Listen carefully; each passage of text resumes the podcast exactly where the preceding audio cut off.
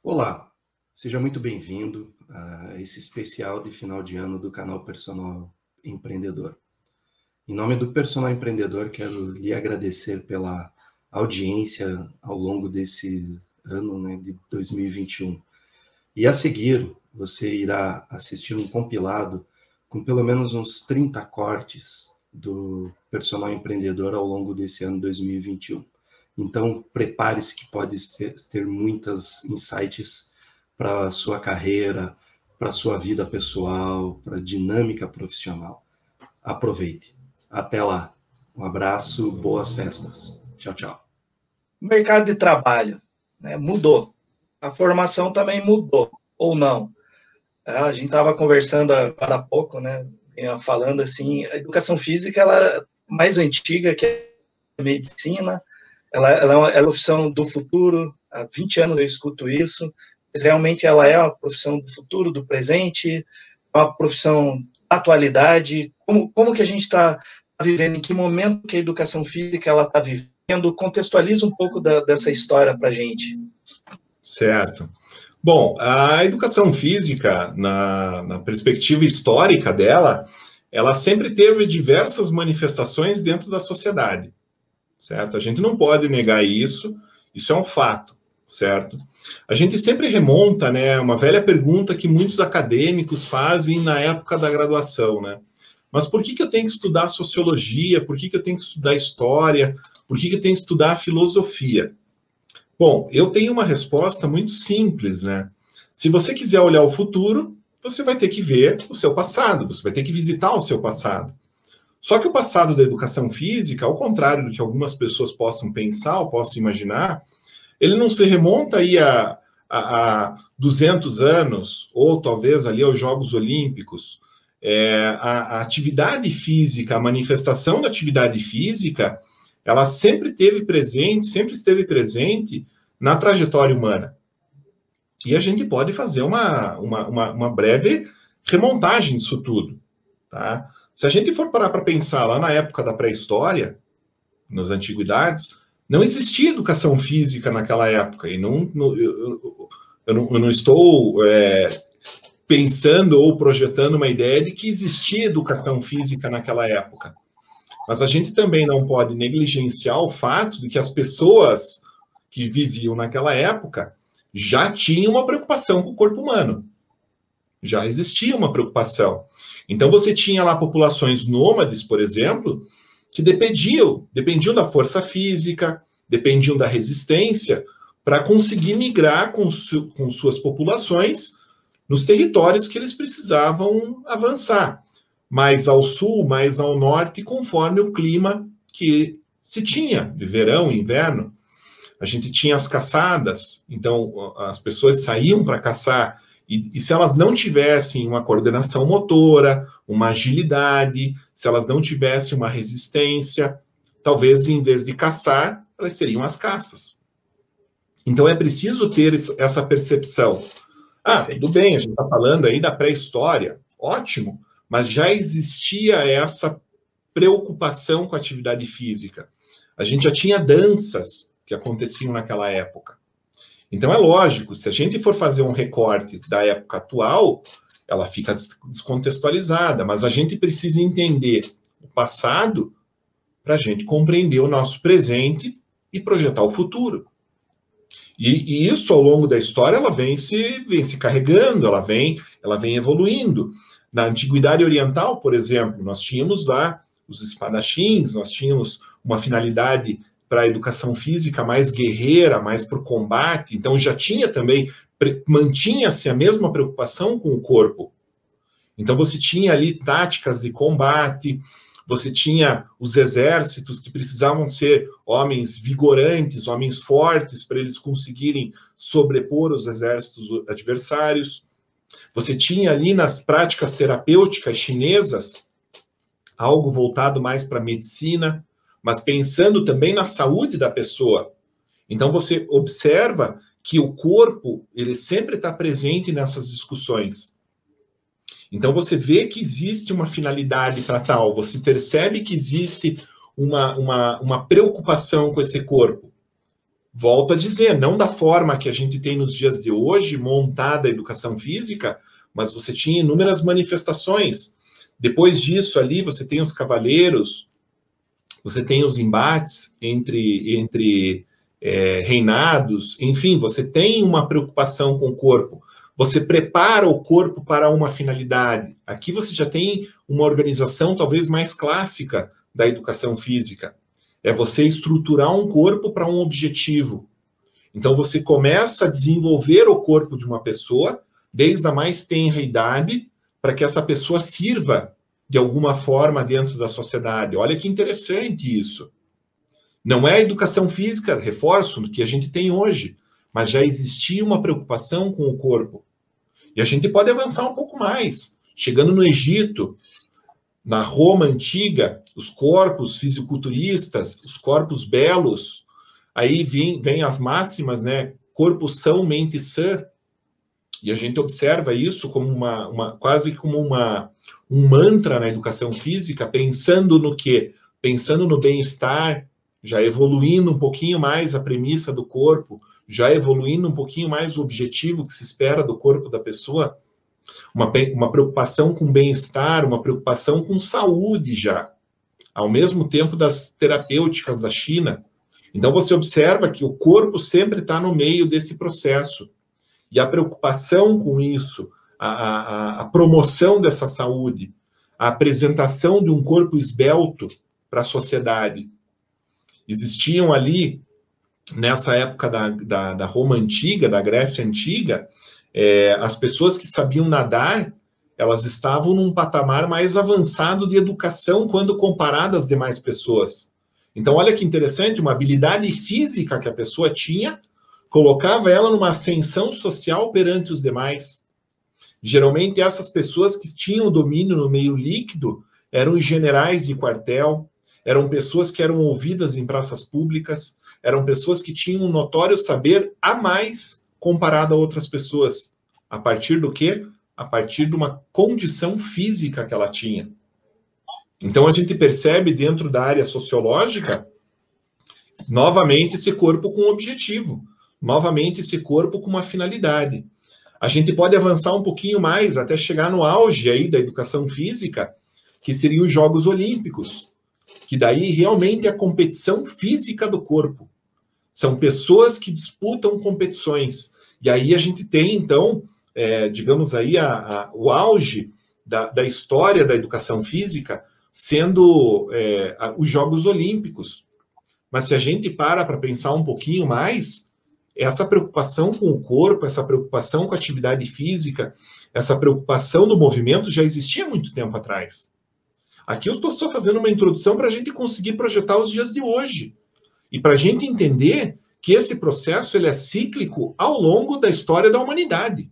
Não tem como a gente dizer que, que seria hipocrisia da minha parte dizer que a educação física não é profissão no futuro. Sim, porque ela vai se manter importante ao longo da trajetória humana. E nada mais do que o momento que a gente está vivendo agora, que a gente já vai abordar na sequência. Então, os Jogos, os jogos Olímpicos, eles vêm aí como um, uma, uma epopeia da educação física a partir dos jogos, a partir da competição esportiva. Que aí a gente avança, porque daí é, começa ali naquela região da, da Europa, né, a parte mais central da Europa, e isso começa a disseminar. E começam de criar as culturas esportivas, começam de se criar as escolas esportivas, que a gente tem uma clareza muito grande. A Alemanha é uma grande precursora desse processo lá no século XVIII, lá atrás, século XVII, século XVIII. Ela começa a organizar o processo da educação física. E aí com viés bem claro do desenvolvimento dos métodos ginásticos e da, do esportivo, da competição, do rendimento. Então a gente vê aí que já começa de, de haver, de existir aí uma separação nesse processo. E se a gente avançar um pouquinho mais, nessas correntes europeias, vamos dizer assim, né, da época, a gente percebe uma Alemanha mais voltada para uma questão da, da, da, do nacionalismo, da ginástica, do desenvolvimento, certo? Uma sueca, uma dinamarquesa mais voltada para a saúde. A gente tem uma francesa mais voltada para uma versatilidade do corpo. E por fim uma inglesa que é mais voltada para o esporte. Então você começa a observar que a educação física ela começa a se desmembrar, mas não se desmembrando da sua função original que é o corpo, mas você começa a ter objetivos mais claros para essa área da educação física. Até que a gente passa por um processo de organização e aí ela chega no Brasil ali em 1500 mais ou menos. Só que olha que interessante, quando chega-se no Brasil também, já existia manifestação da educação física. Os próprios indígenas que aqui habitavam, eles já tinham suas danças, já tinham as mesmas questões relacionadas lá à parte pré-histórica, porque eles eram um povo que não tinha civilização constituída da forma é, europeia. Eles tinham a sua própria organização. Mas o jogo da peteca, as danças, já existia uma preocupação com esse corpo. Então já, já, já existia uma manifestação também. A gente avança um pouco mais. Em 1800 começa uma organização curricular e aí você começa a ter nas escolas a educação física. E ela tinha três, três classificações assim bem, bem claras, né? Uma questão da eugenia, que é o desenvolvimento mesmo, né? A, a otimização desse corpo. Uma questão voltada para a gravidez, para a preocupação das mulheres grávidas, para o desenvolvimento do bebê e para o nascimento. Isso estava dentro do escopo da educação física. E você também tinha uma, uma questão mais puérica ali, uma questão mais das crianças, pensando já no seu desenvolvimento. Tá? Então a gente precisa entender esse recorte para a gente chegar nos dias de hoje. Aí passa ali pela questão da ginástica, para manutenção da saúde, até a gente chegar no Rui Barbosa, que deu o Rui Barbosa, sim, realmente a gente pode dizer que, que foi uma pessoa da educação física no Brasil aí que ela traz é, uma perspectiva de educação física bem clara para nós, com uma organização curricular, ele observando que não tinham professores capacitados no Brasil, ele traz pessoas da Europa, que lá tinha já um desenvolvimento maior para capacitar novos professores aqui, então a gente percebe o que aqui a ausência de profissionais e vindo profissionais de fora para capacitar esses professores que aqui atuavam. A gente avança mais um pouco, década de 60, década de 70, talvez aí o auge do esporte na, na, no cenário é, da história da educação física no Brasil, porque daí a gente tem algumas conquistas olímpicas, tem o tricampeonato da seleção brasileira, que ele vem ali para coroar essa década né, de, de conquistas. Tivemos ali é, medalhas na, na, no atletismo, medalhas na natação. Quer dizer, a gente tem uma, uma, uma, um esporte em evidência. Isso aí faz com que a educação física ganhe mais força. Aí, na, na década de 80, começam três perspectivas bem claras da educação física dentro do Brasil. Uma perspectiva mais pedagógica, outra perspectiva mais esportivizada e uma terceira voltada para a saúde. Quer dizer, daí caracteriza bem a educação física no, no, nos três pilares, vamos dizer assim, daquela época. E na década de 80 a gente tem as questões pedagógicas aí que rompem com muita força dentro da, da, da, da do aspecto da formação das pessoas, né? Mas aqui o papo, aqui o assunto é mercado de trabalho. Então, como é que a gente faz um paralelo ao mercado de trabalho? A gente poderia dizer que existia personal trainer lá na década de 60, na década de 70? Talvez não. Por quê? Porque não tinha ainda essa preocupação mais individualizada com as doenças, ou individualizada com a promoção da saúde, ou individualizada com a questão pedagógica, para você dar uma atenção para uma criança na escola. Você sempre trabalhava com grandes grupos, então era algo que não existia com a mesma intensidade que existia que existe nos momentos atuais, no tempo atual.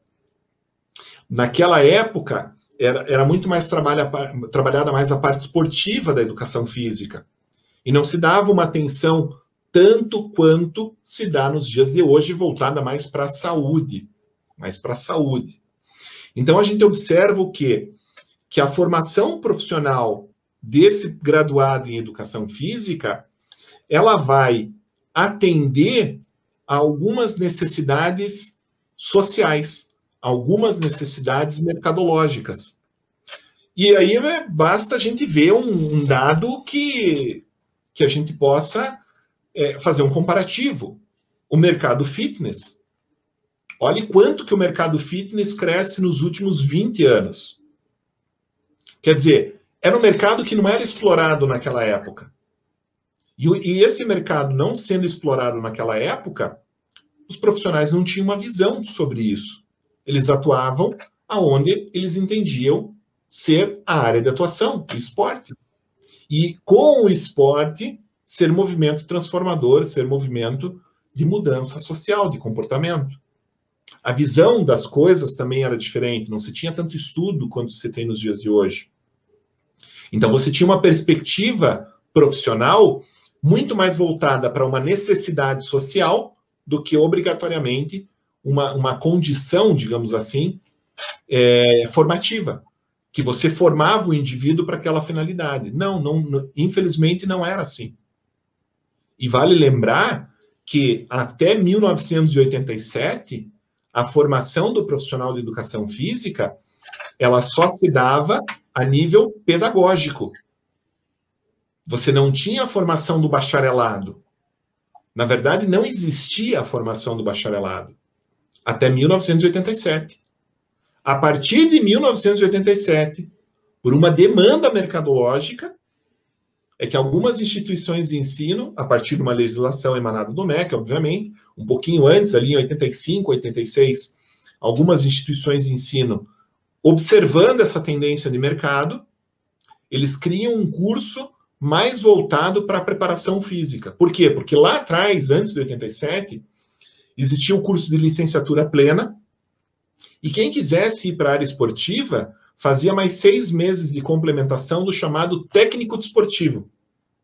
Por quê? Porque você não tinha área de atuação para o bacharel naquela época. Quem trabalhava com educação física trabalhava mais em cenário escolar e uma outra pessoa que trabalhava no ambiente esportivo. E aí você tem, então, a formação do técnico desportivo, que era uma pessoa que, digamos assim, ia fazer uma especialização em seis meses, né? Era uma carga horária não muito alta comparada ao total do curso, que o, o profissional ele ia ter a habilitação para trabalhar com é, a parte de bacharelado. E daí, em 87, por uma necessidade mercadológica, porque aí o mercado ele começa a abrir, o cenário começa a se expandir, e a formação profissional não competia com a necessidade mercadológica. Quer dizer, quem se formava em educação física se formava para atuar na escola. E a necessidade que estava ocorrendo pela sociedade era uma necessidade diferente. Era uma necessidade muito mais voltada para o bacharel que a gente tem nos dias de hoje algo mais voltado para a saúde, algo mais, mas ainda com aquela ideia da concepção esportiva, porque o esporte evoluiu. Então você tem aí essa correlação da formação com uma necessidade de mercado. Aí a pergunta que a gente pode lançar aqui de início é: será que as formações preparam para o futuro ou é o mercado de trabalho que prepara o profissional. Então tem uma lógica aqui que precisa ser refletida. E talvez é o grande embate nos dias de hoje. Para a gente finalizar e para entender essa evolução da educação física nos últimos 20 anos, então em 87 tem essa resolução que, que cria o bacharelado. Na sequência, em 96, tem uma reestruturação da LDB, certo? Dez anos depois, praticamente, né, em 87, o bacharel, e em 96, a LDB. Em 97, a educação física ela é incluída no rol de é, profissionais da área da saúde, a partir da resolução 218 do Conselho Nacional de Saúde. Em 1998, ano seguinte, a educação física é regulamentada no Brasil como profissão, porque aí é vista a importância e a necessidade de formação para você atuar nesse segmento. Aí, em 2002, tem um, um, um choque, digamos assim, dentro da, da formação, porque aí você tem cursos de licenciatura e cursos de bacharelado, onde o ingressante opta qual curso que ele vai fazer, certo? Então, você tem aí uma caracterização com duas legislações distintas, porque até então era regida pela de 87, e a de 87 ela englobava numa legislação só tanto licenciatura quanto bacharel. Aqui em 2002 você tem uma separação clara, e em 2004 você tem uma otimização da, dessa separação. Então o bacharelado ele fica realmente bem constituído. E aí nós temos algumas legislações que saíram agora nos últimos tempos. 2009 teve uma, agora em 2000 e, 2018, teve outra que está sendo promulgada aí a sua implantação por causa das dúvidas que foram geradas. Mas a grande questão que a gente precisa discutir hoje aqui é a formação profissional que a gente recebe hoje na graduação, ela prepara para o futuro, ela prepara o profissional para o futuro, ou ela prepara o profissional para o presente? Ela está tendo uma visão de futuro para esse profissional, ou é esse mercado de trabalho que vai moldar e que vai constituir é, tanto os currículos da formação do profissional de educação física, quanto a prática profissional desse professor. Então, eu acho que a grande questão aí que a gente pode lançar, depois dessa introdução aí, quase que uma, um apanhado histórico de tudo que acontece na educação física, eu acho que essa é a grande pergunta que a gente pode conversar, que a gente pode discutir na noite de hoje. Então, eu, eu gostaria até de, de, de perguntar dentro da perspectiva profissional que cada um dos professores aqui tem, né, o Renê, o professor Renê e o professor Leonardo, quais são seus pontos de vista frente a essas condições. E aí a gente vai discutir, vai debater, vai, vai alimentar ainda mais essa, essa reflexão que a gente se propõe na noite de hoje. A gente está vendo várias coisas, né? Eu estou dividindo hoje o grupo em dois grandes, dizer, as pessoas, né? em dois grandes grupos. Eu não sei se eu posso continuar falando, vocês me param, tá? Fica à vontade. Imagina. Mas eu dividindo. ah, ó, Marco, você me ajuda, tá? Imagina. Tô aqui... Eu tô dividindo. Oi, querido. Tô aqui para dizer babando aqui com a sua. Não, não. Tamo junto. Assim, eu divido as pessoas hoje em dois grandes grupos, tá? O grupo dos otimistas e o grupo dos pessimistas. Agora nós estamos falando do cliente, tá legal, gente? Atenção. Se, se até aqui a gente trouxe o olhar de trás do óculos, nós estamos agora na frente dele, tá? Então, estou dividindo os grupos em dois, as pessoas em dois grandes grupos, os otimistas e os pessimistas, tá? É, os otimistas são aqueles caras que estão vendo, sim, no Covid, um alento, uma luz no fim do túnel. No Covid, não, perdão, na vacina. Vacina. É, um alento, uma luz no fim do túnel que com a vacinação, cedo ou tarde, né, acontecerá uma imunização geral e as pessoas vão parar de ficar doentes. Então, a gente vai poder, ainda que lentamente, retomar as nossas vidas. Esse é o grupo do otimista. Os grupos dos, otim, dos pessimistas, né, o grupo dos pessimistas, é, eles são um pouco mais resistentes. Eles entendem a vacinação como algo que seja benéfico para o todo, mas eles também sabem que as sequelas causadas pelo tempo todo que nós ficamos se reinventando e lutando para se manter, né? Isso tudo que a gente está vivendo, vai demorar muito. Se é que um dia isso vai passar, porque foi muito traumático. E esse grupo é predominantemente uh, é, gerado, né, junto com pessoas que estão com muito medo, muito inseguras em processos de depressão. Então, eu vejo as pessoas com esses dois grandes grupos. E, atualmente, o que eu vejo é que as pessoas. Houve um grande boom, é, que é uma coisa que eu quero incentivar para sempre, que eu acho que os, o, a forma de pensar a vida mudou com o Covid, com a pandemia, né? Eu vou dizer isso. A forma de pensar a vida mudou. Então, as pessoas estão com, é, consumindo de maneira mais inteligente, e estão com ações comunitárias como nunca vistas, ou há muito tempo não vistas. É, consumindo de maneira inteligente é, inclusive, para evitar de sair de casa, é, plantando seus próprios alimentos, fazendo as suas próprias comidas. Eu vou dar um exemplo aqui da minha casa. Eu tenho a horta vertical, eu tenho um quintal com um pequeno espaço no qual a gente planta coisas, a gente tem fruta aqui, não tudo, claro, né? Um pouco, é, para que a gente consiga ter uma o mínimo de necessidade externa possível. Tudo do delivery, né? O meu marido leva marmita, que é uma coisa que a gente nunca fez. Então, o consumo está mais inteligente nesse sentido também, a economia deu uma enxugada, a gente está vivendo com menos, de dinheiro, até porque a gente deixou de ter, então a gente precisou se reinventar, né? E uma coisa que eu tenho visto também são as ações comunitárias, como essas, por exemplo, que a gente está vivendo aqui agora, né? Ações que são gratuitas, lotadas de valor, eu acho, né? Porque são gratuitas, mas são lotadas de valor. Então, isso é o que, neste momento, deu uma, deu uma sacudida na nossa forma de pensar a vida. O que eu estou vendo daqui para frente, claro que eu, aí eu sou obrigada a falar sobre tudo que é remoto. Uh, o remoto nos ajudou muito. Eu acho que a, a tecnologia fez valer a, a, morfologia da palavra, que a tecnologia vem de uma palavra chamada tecne, que significa fazer com as mãos. Uhum.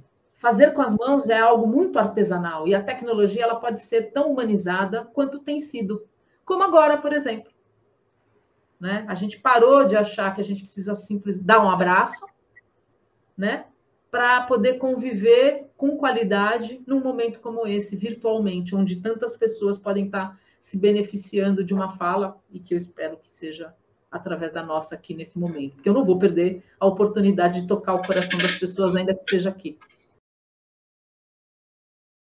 Então, na verdade, para mim não assusta, para mim inspira muito, sabe? É, esse pensar fora da caixa, olhar não só o que está à sua volta, mas além disso, né, para conhecer coisas diferentes, tentar, não sei, né, a gente fica às vezes tão bitolado no, no que a gente já conhece, tem tanta coisa que a gente não sabe ainda, né, e isso serve para a graduação também, né, que a graduação, ela não vai ensinar tudo para nós, né? Por mais que a gente entre achando isso, agora que eu estou quase terminando aí, a gente vê que é ele dá uma pincelada para a gente buscar o nosso caminho, né? Para a gente começar a olhar para o lado, começar a pensar no que, que a gente quer conhecer, né? Mas assim, eu acho que é muito inspiradora a história de vocês aí com, com o negócio. É, imagine, né? Uma coisa que não, não acontecia no Brasil e agora vocês já estão há tantos anos já atuando, né? E eu particularmente não conhecia e é, um, e é bem isso, né? Se eu, eu e outras pessoas procurarem conhecer, tem tanta coisa que ainda não, não tem, né? E que a gente pode inovar, empreender e, e aplicar. Não vai ser fácil, né? Vocês mesmos falaram, é sempre um desafio, né? Ser dono do seu negócio e mas a, acredito que deve valer muito a pena, né? Tudo isso veio, o que se conquista e ter essa liberdade, né? Que, que a gente busca tanto, né? Tão difícil. Muito legal, gente. Achei muito show. E não, não fiquei assustada, não, Léo. Fiquei muito inspirada. Que legal. Pô, essa, essa é a ideia, né? Inspirar. É, eu também ainda estou no, no meio acadêmico. Eu tava, fiz, tá, comecei o curso de Educação Física em Fortaleza, quando a gente se conheceu. Nós atuávamos na mesma área. Eu vim para cá, me formei em Sistemas de Informação, mas voltei com o meu curso agora de Educação Física para né, encerrar, para fechar e me formar de verdade agora, né? E eu fiquei muito feliz porque, tipo, a gente começou a ver algumas matérias que falavam sobre empreendedorismo. E aí eu até me fiquei surpreso. Disse, Caramba, como, a, como tá evoluindo as coisas, né? Foi uma grata surpresa, porque falaram sobre todas essas questões, sobre marketing, como, quão importante é. E todo semestre tem uma matéria que envolve esse tipo de assunto, que vai se aprofundando cada vez mais, cada vez mais. Isso é muito importante mas eu ainda vejo que tem muitos que simplesmente querem só apenas se formar e procurar uma academia para dar sua aula ou ser personal, nada mais. E isso é, é uma pena, porque é até a Gabi é uma coisa que ela fala muito, né? A gente tem um truck lá e tem um prédio assim na frente. Se todo mundo daquele prédio quiser fazer atividade física com a gente hoje, a gente ia ter que abrir novas turmas, assim, sei lá. Não tem como. Não tem como, porque a quantidade de pessoas no mundo que fazem atividade física é muito pequena, é muito pequena ainda, infelizmente. Aí imagina, né, com esse bom, é, é, essa, essa pandemia veio para mostrar o quão a gente ainda precisa se preocupar, né, em fazer atividade física e se cuidar melhor, né, não só alimentação, mas procurar atividade física e tudo mais. Né? E aí foi uma grata surpresa ver que realmente agora eles estão cada vez mais inserindo isso no, no meio acadêmico. Isso é muito bom. Isso, isso é muito legal, até fez pensar um negócio, né, de, de oportunidade, porque durante o período da pandemia, um certo momento, as academias estavam fechadas, mas os shopping centers estavam abertos. Eu falei, pô, colocar no estacionamento do, do, do shopping, o pessoal fazia exercício ali mesmo. Exato. Mas a, engraçado, é engraçado que os nossos alunos, eles não quiseram parar em nenhum momento da pandemia. Em nenhum momento a gente parou, né? Tanto é que na pandemia é, a gente eu tirei uma crença que eu tinha que a nossa metodologia não funcionava de forma online. E várias alunas sempre me pediam, né? Ah, Gabi, coloca os treinos no YouTube, coloca os treinos no YouTube. E eu falava, né? Ah, já tem tanto treino no YouTube, né? Já tem tanto professor colocando aula e tal. E aí teve uma que me deu um tapa na cara, assim, né? Disse, mas não tem o seu, não tem a metodologia do truck. E eu disse, tipo, aquele. né? Opa, mas aí é aquela coisa, né? Ah, o tempo, é, tu vai fazendo uma coisa mais outra, não sei o quê, e vai deixando para depois. E eu sempre gravo as aulas, gravo os treinos, isso é, já é padrão desde o início. Tanto é que a gente tem, sei lá, quantos vídeos aqui, porque na metodologia o treino ele não se repete. Todo dia é um treino diferente. Então já são quase 800 treinos aí ao longo desses anos. E na pandemia a gente teve que criar a plataforma de treino online. Então hoje a gente tem uma plataforma de treino online é, e eu tive que reformular de forma online. E assim, os resultados continuaram tão bons quanto da galera presencial. Os próprios alunos do presencial é, que ah não, né, não tem peso, não tem isso, não tem aquilo.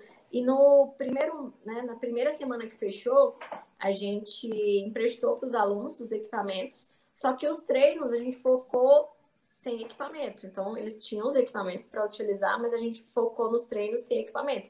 E a galera assim, nossa senhora, tá pior do que o treino presencial. Então assim, meio que eu tirei a crença que eu tinha de que o online não funcionava. Então, assim, já tem mais de um ano que a gente está com a plataforma também. Então, hoje a gente já tem o suporte, né?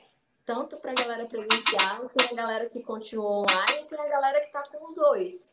Então, assim, tem o, o é, esse movimento, né? Do, do, do, dos dois acontecendo. E eu creio que é uma coisa que não vai parar, entendeu? Porque tem público para as duas áreas. Não, eu é, vou comentar, é realmente bem chocante, né, quando a gente traz aí para a realidade, né, porque é dentro do, do, do, meio acadêmico é totalmente diferente, a gente sai lá com uma visão e chega na realidade é totalmente outra, então eu realmente estou muito impressionado aí com o que o nosso professor Galo falou, porque olha, é um choque de realidade. Eu já tive vários choques, mas esse choque até agora foi o mais grande. Assim. E, mas eu acredito que valeu muito. Ô, Guilherme, deixa eu falar quero... um negócio. Pode, pode falar. Não, pode falar, pode, ir, pode complementar. Guilherme, olha só. Deixa eu falar um negócio para você. É, eu preciso falar isso para você, porque você vai ser a minha extensão amanhã. Você e o seu grupo que querem mudança, que quer essa mudança, essa educação física, vão ser responsáveis por mudar a forma de fazer educação física. Eu falo isso todos os dias nas minhas redes sociais, no meu Instagram, todos os dias nas lives. Eu dei o pontapé inicial contra tudo e contra todos. Meus colegas que me abraçavam no congresso eram os primeiros, os primeiros a me falar por, por trás. O Léo sabe disso. Aí eu olho para trás e olho para aí. Como é que eles estão hoje? Como é que eu estou hoje? Ponto.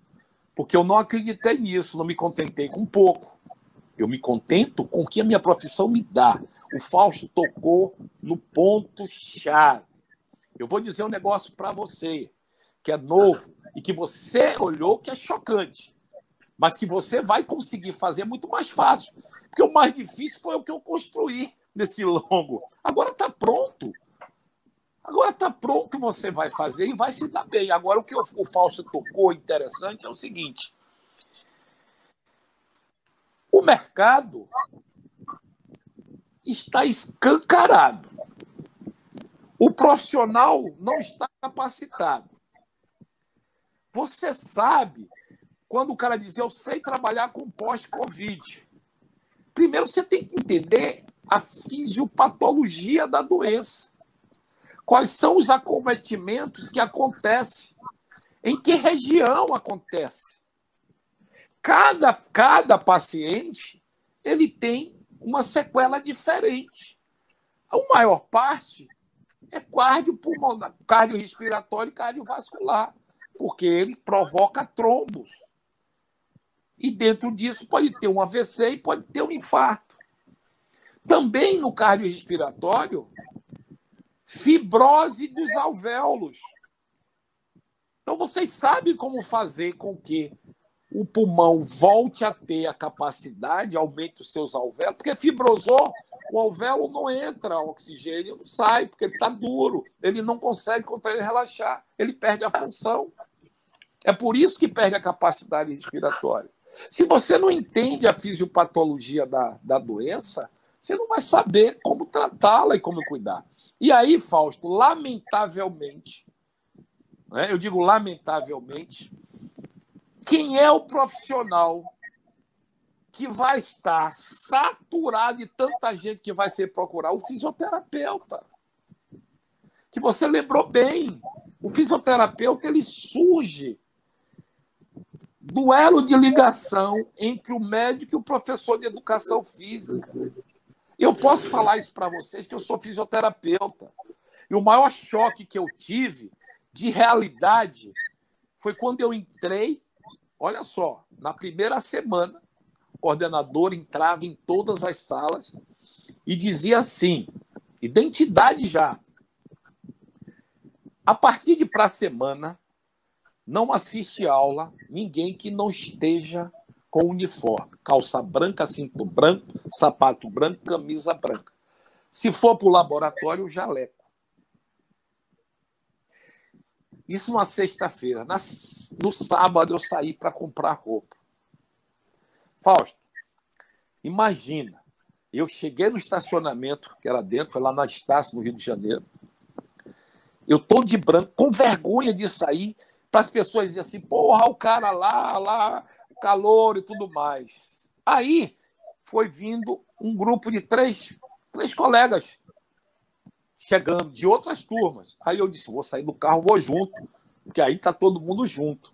Cara, quando eu passo no corredor, vinham três estudantes de educação física. Bermudão, um estava com o boné virado para trás, mascando chiclete. Sabe que um dos, um dos, dos, dos colegas de, prof, de, fisioterapia falou, comentou com outro, na minha frente, que eu estava atrás. Aí lá vem a ralé da educação física. Olha só, vamos sair daqui, porque senão a gente vai se sujar. Aí eu pergunto: qual era a identidade que tinha o professor, o ajudante de educação física? Cadê o uniforme que caracteriza ele ser professor de educação física? Já perde ali. Aí, subi para a sala. Eu comecei a sentir aquilo, não podia falar nada. Ninguém falar. Quando eu chego na sala nesse mesmo dia, o professor começou a explicar, começou a explicar, foi a alma de trauma, Aí ele diz: colegas, futuros é, doutores, é assim, é doutor, doutor, doutor. Doutor de quê? Fisioterapeuta, doutor. Aí diz assim: futuros doutores, nós temos que levantar a mão para o céu e agradecer aos professores de educação física, porque graças a eles nós vamos ter trabalho, de trauma, porque eles fazem tanta besteira e machuca, a gente vai tratar. Porra, cara. Eu, dentro da sala de aula, um colega meu que me conhecia já, também sabia que eu era personal, olhou para mim assim, como que disse assim, e aí? Aí eu não aguentei, pelo amor que eu tenho à educação física, e me manifestei. Disse a seguinte fala: Professor, não é bem assim. Assim como existe péssimos profissionais de educação física, existe péssimos fisioterapeutas. Fisioterapeutas que não sabem trabalhar, só fica no choquinho, são técnicos de aparelho. Não é bem assim. Ele fez, por que você está defendendo? Eu digo, porque eu também sou professor de educação física. Aliás, O senhor sabe a diferença de atividade para exercício físico? Você sabe que tipo de fibra, quando você coloca no tratamento que você vai recuperar uma hipotrofia, que você coloca para fazer resistência, quando na realidade você deveria, nós deveríamos trabalhar a fibra do tipo 2A. Sabe as características de fibra? Pois é. Viu? Que não é bem assim. Não são todos que são da mesma linha. Eu tive que me manifestar. Mas se tivesse um colega meu que não tivesse o conhecimento que eu tenho, que é só da faculdade, ficava calado. Síndrome do cachorro vira-lata.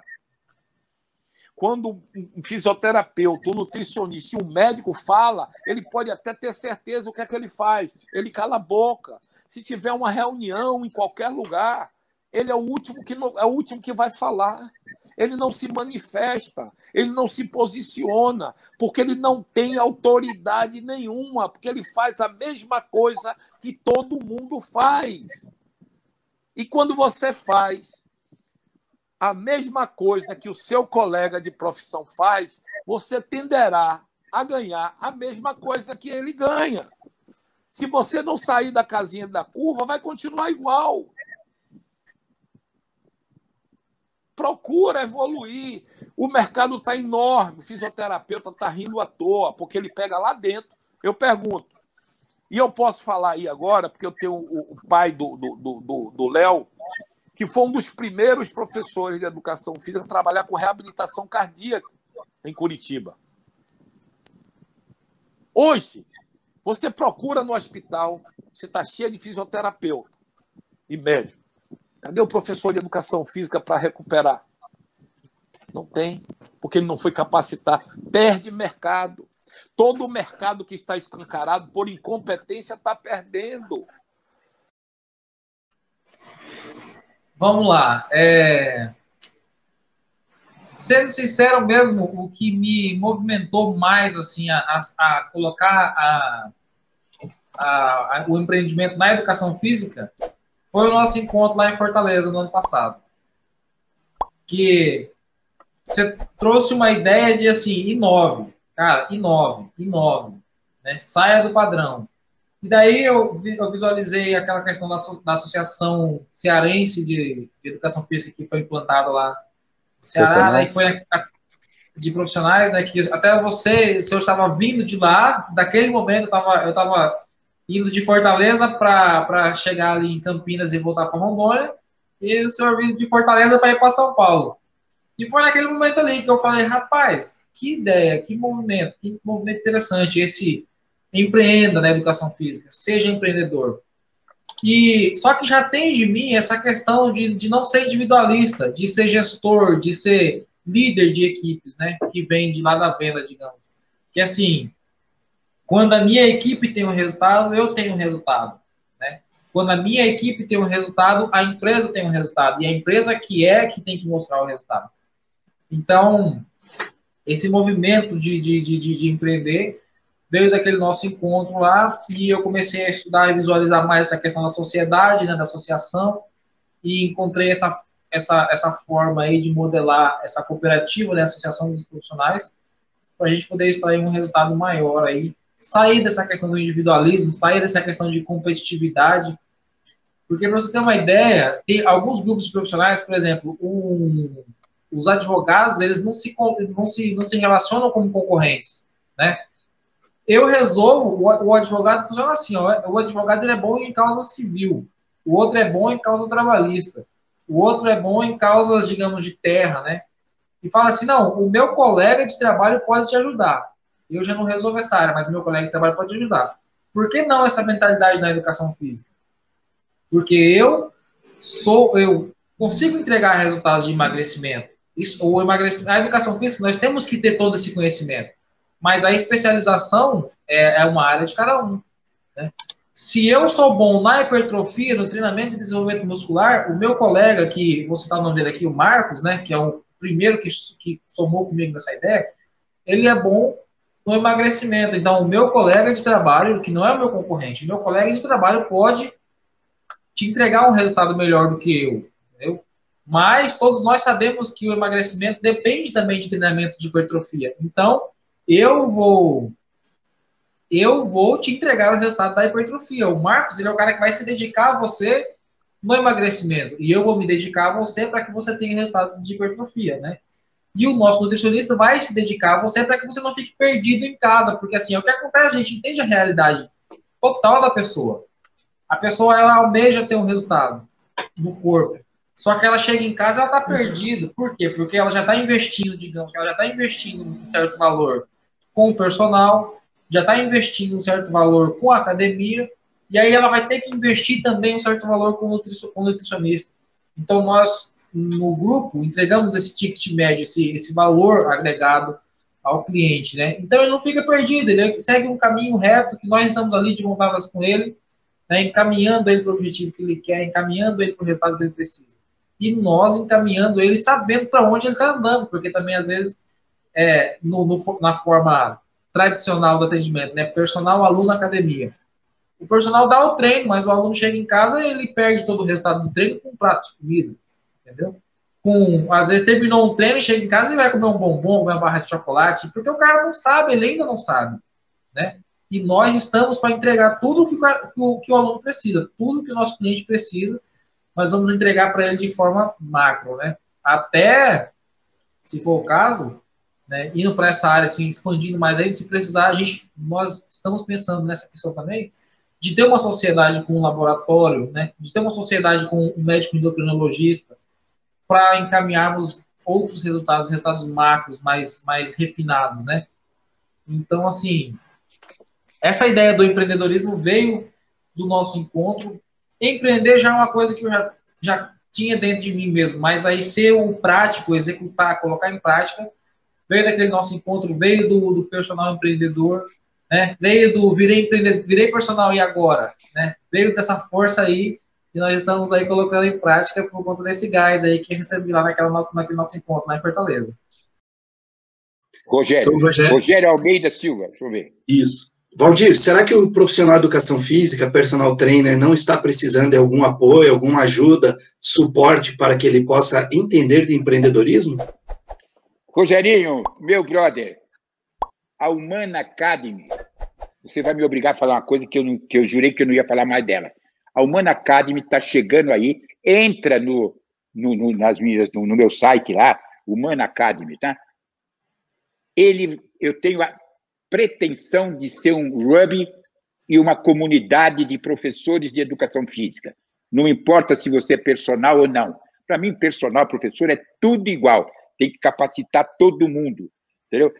Lá você vai ter toda essa esse planejamento de carreira com os melhores nomes do Brasil, que não são aqueles que você está acostumado a ver aí vendendo curso. Já, já vou te avisando. Os caras estão putos comigo, eu estou rodando tudo. Gente que entende de comportamento, gente que entende de saúde, gente que entende do teu sono, gente que entende da sua alimentação, gente que entende do novo mundo e gente até que entende de treino também, porque, claro, essa é humana. Vou abrir o valor para você entrar nessa comunidade, que vai ter cursos EAD, tudo, emprego, vai ter um prêmio. Vou premiar e vou botar foto desses caras que estão entrando e que passar pelo nosso trabalho. Vou botar ali num, num portal de empregos. Olha, esses são os melhores do Brasil. Eu assino embaixo porque já passaram por aqui. R$ 9,90 por mês. A minha agência vai ficar puta porque eu abri o. Estou contando. O, o, o, se fosse a Globo, R$ 9,90 por mês. Você não precisa fazer mais curso, porra nenhuma, está tudo lá, os melhores nomes. Por que, que esse preço? Você vai dizer, pô, mas é milagre? Duas coisas, meu amigo. É... Eu já tenho tudo. Eu sou feliz do jeito que eu sou. E eu já falei aqui no início vou repetir, juro por Deus, pela minha mãe. Vocês fizeram esse cara, vocês dois também aí. Vocês me construíram. Eu aprendi muito com vocês nesses 40 anos. A, minha, a metade da minha vida foi junto com vocês. E agora, eu tenho a obrigação, a responsabilidade de devolver isso a vocês porque eu sou apaixonado. É uma paixão. Eu não estou, juro por Deus, vendendo nada a vocês. Tá? Eu estou aqui ainda porque alguém lá em cima disse: você tem que continuar e fazer isso e entregar. E eu não estou bravo, ao contrário, isso aqui é o meu sonho maluco, o que eu encho o saco dos outros, eu não durmo, fico o dia inteiro, blá, blá, blá, blá, e vai sair. O que eu estou implorando para empresários, eu cheguei para o empresário esses dias aí, que eu não posso falar, e disse assim: bom, mas quantos milhões você quer pra, de, de investimento? Eu digo: não, peraí, eu não, eu não quero de que investimento. Você trouxe o business plan? Tá aí o business plan, mas, pô, mas não é. Eu quero, eu quero que você. Uh, como é que fala? Ele, ele, até falou o nome de gestor aí. Eu quero que você adote, não, como é que é? Acolha, como é que fala? A, a, que você pegue a humana, que está tudo pronto, está tudo pronto. Aliás, eu vou mandar depois para vocês dois todo o projeto. Mando sim. Não, mas não mostra para ninguém porque copia, porque copia porra nenhuma. Vai copiar o Valdir Soares, então, para ver. A, a humana é o Valdir Soares. Pô. A humana é Valdir Soares. Você vai me copiar outro? Não Deus copia. é tão bom que ele não vai deixar, porque eu sou muito louco. Não copia. É. Então, a, a, a, humana veio como o último propósito que eu tenho na vida de devolver ao setor é, tudo isso que vocês me deram. Se vocês foram capazes de me dar tudo isso que eu tenho, pô, vocês são capazes de muito mais coisas a partir disso. Olha que eu sou um cara exigente, chato, tá, tá, mas eu estou aqui, estou aqui, estou aqui, estou aqui. Entendeu? Oi, é, não... tem uma mulher de 42 anos, meu amigo. Sou casado há 25 com ela. Já sei, tá pensando que eu era, que eu era pedófilo, maluco. Não era, não. É amor mesmo. Entendeu? Então, pô, se deu certo comigo, que estou há 40 anos fazendo essa porra desse negócio todo, e fiz os melhores eventos até hoje, pô, acredita em mim um pouquinho. Pô, eu tenho berço, eu, sabe, eu tenho, eu tive pai e mãe, eu ralei. Eu não estou aqui para vender ilusão a você. Eu posso até estar errado, e tudo isso que estamos falando aqui é uma merda e não vai acontecer. Mas que eu tenho certeza, porque eu acompanho os maiores sites do mundo, as maiores chegam tudo aqui. O bem-estar, o wellness existe, e isso era o começo da nossa conversa hoje, né? Lembra que eu falei, eu, eu não vou falar. O bem-estar existe é, é, desde a Itália. Eu nem vou aonde o Bosque foi naquela pesquisa do Getúlio Vargas, porque aí é foda também, né? Aquela pesquisa de Getúlio Vargas, aí nem, nem eu era vivo, só ele. É, é, a, mas o bem-estar rolou em 2000. E, 2000. Anotem o nome, não tem em português. Eu já tentei trazer o cara para traduzir o livro, no way, porque ele cobra caro. Paul Zen Pisner, Pisner, Wellness Revolution. O que eu fiz foi só botar no português o título dele também. Aí é Brasil. Né? Uh, o Wellness Revolution. Ele tem esse livro, está na sexta edição, aonde ele já determinava nos anos 2000 essa revolução que vinha da saúde Gente, esse livro tinha que ter em português, porque ele não, ele não tem, não, não tem, infelizmente. Ele já dizia o que ia acontecer com os planos de saúde, ele já dava todos esses indícios. Só que ele é americano, ele é um economista que, cansado de dar palestra para economistas, e ele dormia, ele fala, ele pegou um negócio novo e foi a fundo, que como todo americano, né? pode falar o que quiser, mas nisso eles são foda. Ele foi à frente, o livro é é o primeiro manual de wellness do mundo. Eu fui numa conferência que ele estava lá. E ele me assinou o livro. Aí eu li e falei, meu Deus. Desde esse dia. Aí eu fui para a Itália. Isso é em 2021. Não, que 2021. 2001. Fui para a Itália convite do dono da Tecnogin. Chama-se Nério Alessandri. Um visionário maluco é, ele, ele é vaidoso, né? Ele é vaidoso. Como todo italiano, ele é vaidoso, mas ele é bom pra caceta, né? Aí, tá? O Nério me convidou, eu fui na fábrica da, Tec, da Tecnogin, 20 anos atrás. Meu amigo, quando eu li a máquina dele, já estava escrito The Wellness Company. Vocês podem notar, qualquer equipamento já da Tecnogin está Wellness Company. Há 30 anos que ele pôs isso, começando já numa garagem. Ele já tinha a, a percepção, aliás, italiano, porque o wellness nunca vai ser um produto made in USA. Americano não tem não tem DNA para fazer o wellness, eles são muito loucos, eles trabalham, são muito estressados. Os europeus e italiano, meu amigo, caiu como uma sopa. E aí ele começou a fazer isso. Hoje ele vende, ele tem o Instituto de Wellness da Itália, E os equipamentos dele, vocês conhecem, é, é tudo. Primeiro, ele diz: Eu sou a Prada dos equipamentos. Cobro 10 vezes mais caro, mas eu não vendo equipamento, eu vendo estilo de vida. é, e, na te, e, a, e aonde eu treino é só tecnologia. O duro é sair de lá e ir para uma outra academia onde o equipamento é outro, que eu nem vou falar o nome, porque senão você morre, né? Porque mudou tudo. A, a, a biomecânica, tudo, gente, tudo. Aqui, eu tenho um reloginho aqui que é, é deles da Lessante. Ficou aqui, né? Você chega lá, você bota na máquina, te dá o teu treino por cada máquina. Tudo. Fantástico. E ainda tem um profissional para cada três alunos, clientes, desculpe. Três clientes do lado que fala inglês, que tem USP, que é nutricionista, professor de educação. Pô, meu amigo, tem que pagar um pau e duzentos. Tem que pagar. O Felipe aí é um, também é um parceirão meu aí da, da, da equipe. E eu não comentei do nutricionista no começo, fazia, falei de fisioterapia, falei de psicologia e cometi esse pecado, né? É, eu conheço excelentes nutricionistas que trabalham com esporte. Onde eu acho que o nutricionista entraria bem no esporte? É, se vocês forem acompanhar a rotina de um jogador amador de esporte, vocês caem para trás. Se a gente fizer dois dias do que eles fazem, é caixão e vela preta. Porque assim, é, eles acordam três horas da tarde, meio-dia, é, tem uma refeição por dia, que se der, é um lanche, né? É, aí começa a jogar tarde, vai à noite, entra na madrugada, e aí vai dormir lá, quatro, três, quatro horas da manhã, né? Então a alimentação e a rotina deles é muito complicada. Então esse é um dos maiores problemas que a gente tem quando vai começar a profissionalizar atletas, né? É tentar mudar a cabeça deles. Só, cara, agora a gente está falando que você, só, cara, você tem que estar fun tá funcionando 100%.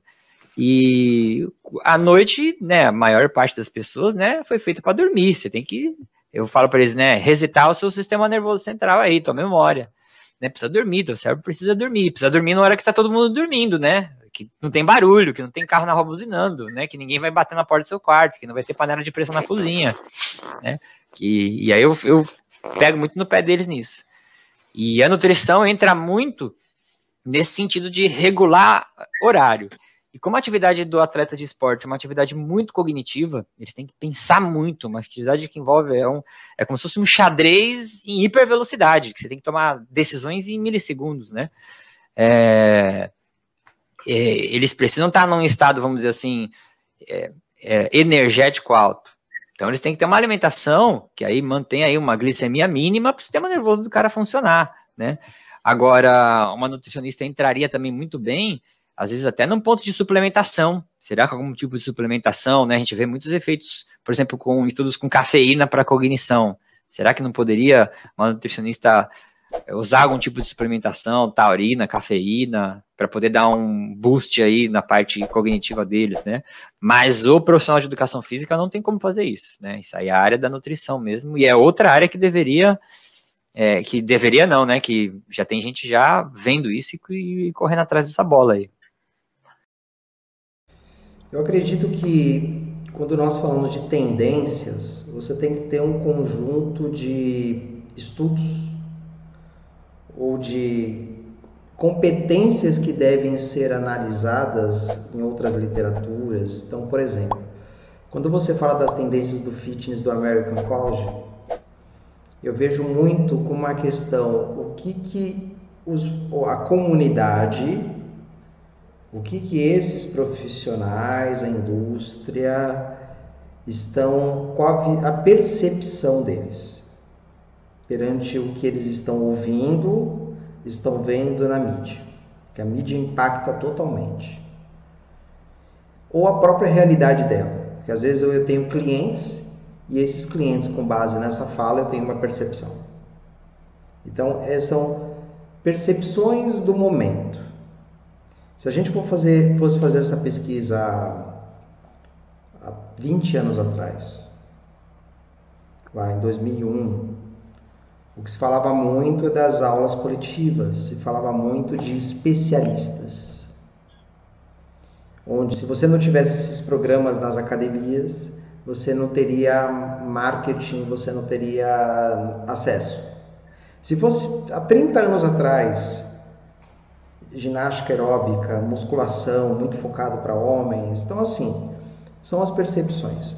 O que eu acho que falta, Fausto, é essa questão de estudos para que as pessoas possam entender qual a trilha que eu devo seguir. É uma trilha, literalmente. E não é o que eu percebo hoje. Hoje eu percebo que assim, eu faço um curso de, de, de funcional e a pessoa ela fica fazendo sempre cursos de treinamento funcional. Eu vejo isso como um retrocesso. Por que um retrocesso? Me faz lembrar os anos 90, os anos 2000. Onde você tinha especialistas por modalidades ao ponto de ter um professor da aula de step iniciante e um professor de aula de step avançado. Que funciona, que funciona mas o problema é você ter uma população muito homogênea, né?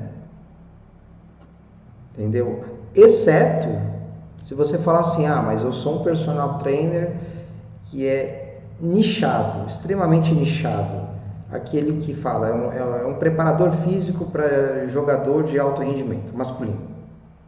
Aí sim, ainda vale a pena você ter esse nicho, mas tratando de patologias, tratando de Covid, pós-Covid, diabetes, diversas patologias que existem, doenças, quanto mais é, aquela a história do generalista que foi muito criticada, né? Quanto mais generalista mas um generalista com vontade de querer aprender de forma contínua. É algo que você é assustador ao mesmo tempo. O que eu aprendi há um ano atrás de marketing, hoje já é diferente. Antigamente as pessoas falavam assim: ah, porque você tem que fazer lançamento semente, lançamento perpétuo, diversas nomenclaturas, pum, saturou. Já não, tá, não adianta você fazer estratégia igual a um ano atrás que você não vai vender. Não adianta você fazer, ah, porque tem que ter uma aula 1, aula 2, aula 3, depois vende o produto. Você entendeu? Antigamente funcionou muito bem isso, mas hoje já não funciona mais. Ah, funciona para alguns, 2%. Para outros não funciona. Ah, antigamente o boca a boca funcionava muito bem. O personal trainer que queria ser referência, ele se submetia a fazer estágio numa academia de rede, ganhava pouco para ficar na sala de musculação, quatro horas e vestia com orgulho uma camiseta de personal. As coisas mudaram. Entendeu? E ainda algumas pessoas não entenderam esse cenário. Então, não tem uma única fonte, Fausto. Não tem a fonte que eu falo assim, levanta apenas o American College. Eu não, eu olho as diretrizes canadenses, eu olho as diretrizes europeias. Eu não posso olhar apenas para o American College. Porque nem tudo que está lá eu concordo. Mas por que, que eu penso assim? Porque eu tenho uma visão crítica e você conhece, você, eu, eu me permitir eu me permitia a ouvir outras referências. Não sei se você lembra, alguns profissionais atrás falavam assim: ah, mas eu não concordo com o que aquele professor está dizendo, porque eu li o artigo tal da referência, ainda falava a página, ou, né? Tá, mas você leu um livro. Ah, eu li dez. Tá, mas é pouco. Eu li mil. É pouco. Da mesma forma que você tem um que critica, tem um que não corrobora, entendeu? Confronta. Isso é ciência. Tarde eu passei três em reunião. Dessas três horas, duas horas foi só sobre pós-venda. A galera que tá vendo, você manter um cliente custa cinco vezes menos do que trazer um novo. E cinco vezes menos não só dinheiro, mas cinco vezes menos tempo, porque o cara já te conhece. O cara tá muito mais comprar um produto seu do que quem não te conhece. Se você vende lá uma consultoria de 50 reais, 100 reais, 200 reais, esse cara pagar uma de mil é muito mais fácil que um cara que nunca te viu. Então, assim, o, o pós-venda é a base. E minha mentoria, eu tenho alguns tipos de mentoria, né? Minha mentoria VIP, que ela tem encontro presencial e seis meses de suporte individual comigo, esse cara a gente tem uma avaliação de 9,8 de avaliação pós-mentoria, pós o evento, pós tudo. E a gente hoje ficou duas horas e meia discutindo como melhorar isso. Porque é possível. Então, assim, uma avaliação que está quase 10, a gente está se preocupando em fazer ainda uma entrega melhor. Então, acho que o personal ele tem que entender que se ele não. Se ele passou 30 dias sem falar com o cliente dele, esse cliente muitas vezes não vai renovar. E aí está um grande diferencial do online presencial.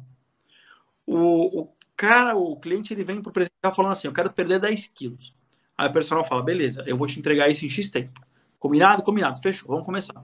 Passa dois anos e o cliente não perdeu 10 quilos, mas ele continua treinando com o personal. Por quê? Porque foi criado um relacionamento. O personal sabe sobre o nome da filha, do filho, o que ele fez no final de semana, o gosto, os hábitos, quem é essa pessoa e como é um amigo. Então você cria um relacionamento ponto de virar uma relação profissional a cliente, mas também tem uma relação de amizade e o cliente personal, por gostar disso, por ter uma amizade, acaba não dispensando, porque também tem benefício, com certeza. Às vezes não atingiu o objetivo traçado, mas tem algum benefício. Só que no online isso não acontece. Porque no online o personal muitas vezes não estreita o relacionamento a ponto de saber qual o nome da filha, qual é o hábito que esse cara faz. E eu sei que muitas vezes, você falar de escala, você muitas vezes não consegue tão facilmente sem ter um CRM, sem ter uma plataforma para gerenciar esses clientes. Mas quem está começando, por que não? Como não consegue? Por que não consegue? Você faz uma entrega e é assim, eu posso, acho que vocês mais do marketing a nível mundial, mas o Seth Gold diz muito isso. Se você tiver mil fãs, você está com a vida feita, porque esses mil caras vão te indicar para mais mil, para dois mil, para três mil, para quatro mil, para cinco mil. Só que você não começa com mil fãs, você começa com um, que viram dois, que viram três, que viram quatro. Quantas essas empresas, quanto a Smart Fit por mês gasta para fazer é, avaliação de cliente, para fazer essa customer experience? Tinha um departamento só de, tem um departamento só de customer experience. Eles trabalham com o NPS para fazer avaliação de cliente. Grandes empresas do mundo trabalham para fazer avaliação de cliente. E aí, que tipo de entrega você faz? Porque senão você vai virar uma NET, uma Vivo, uma Claro, uma Oi, que só se preocupa em vender. E aí, o seu amigo está pagando 100 reais no plano que você tem há 10 anos e paga 300. Então, é, senão você só vira um vendedor. E vendedor só fica. Você tem cada mês ficar batendo meta de venda. E aí você esquece quem está contigo e o seu cliente, sem dúvida alguma, é o seu maior parceiro. É o cara que mais vai te trazer novos clientes.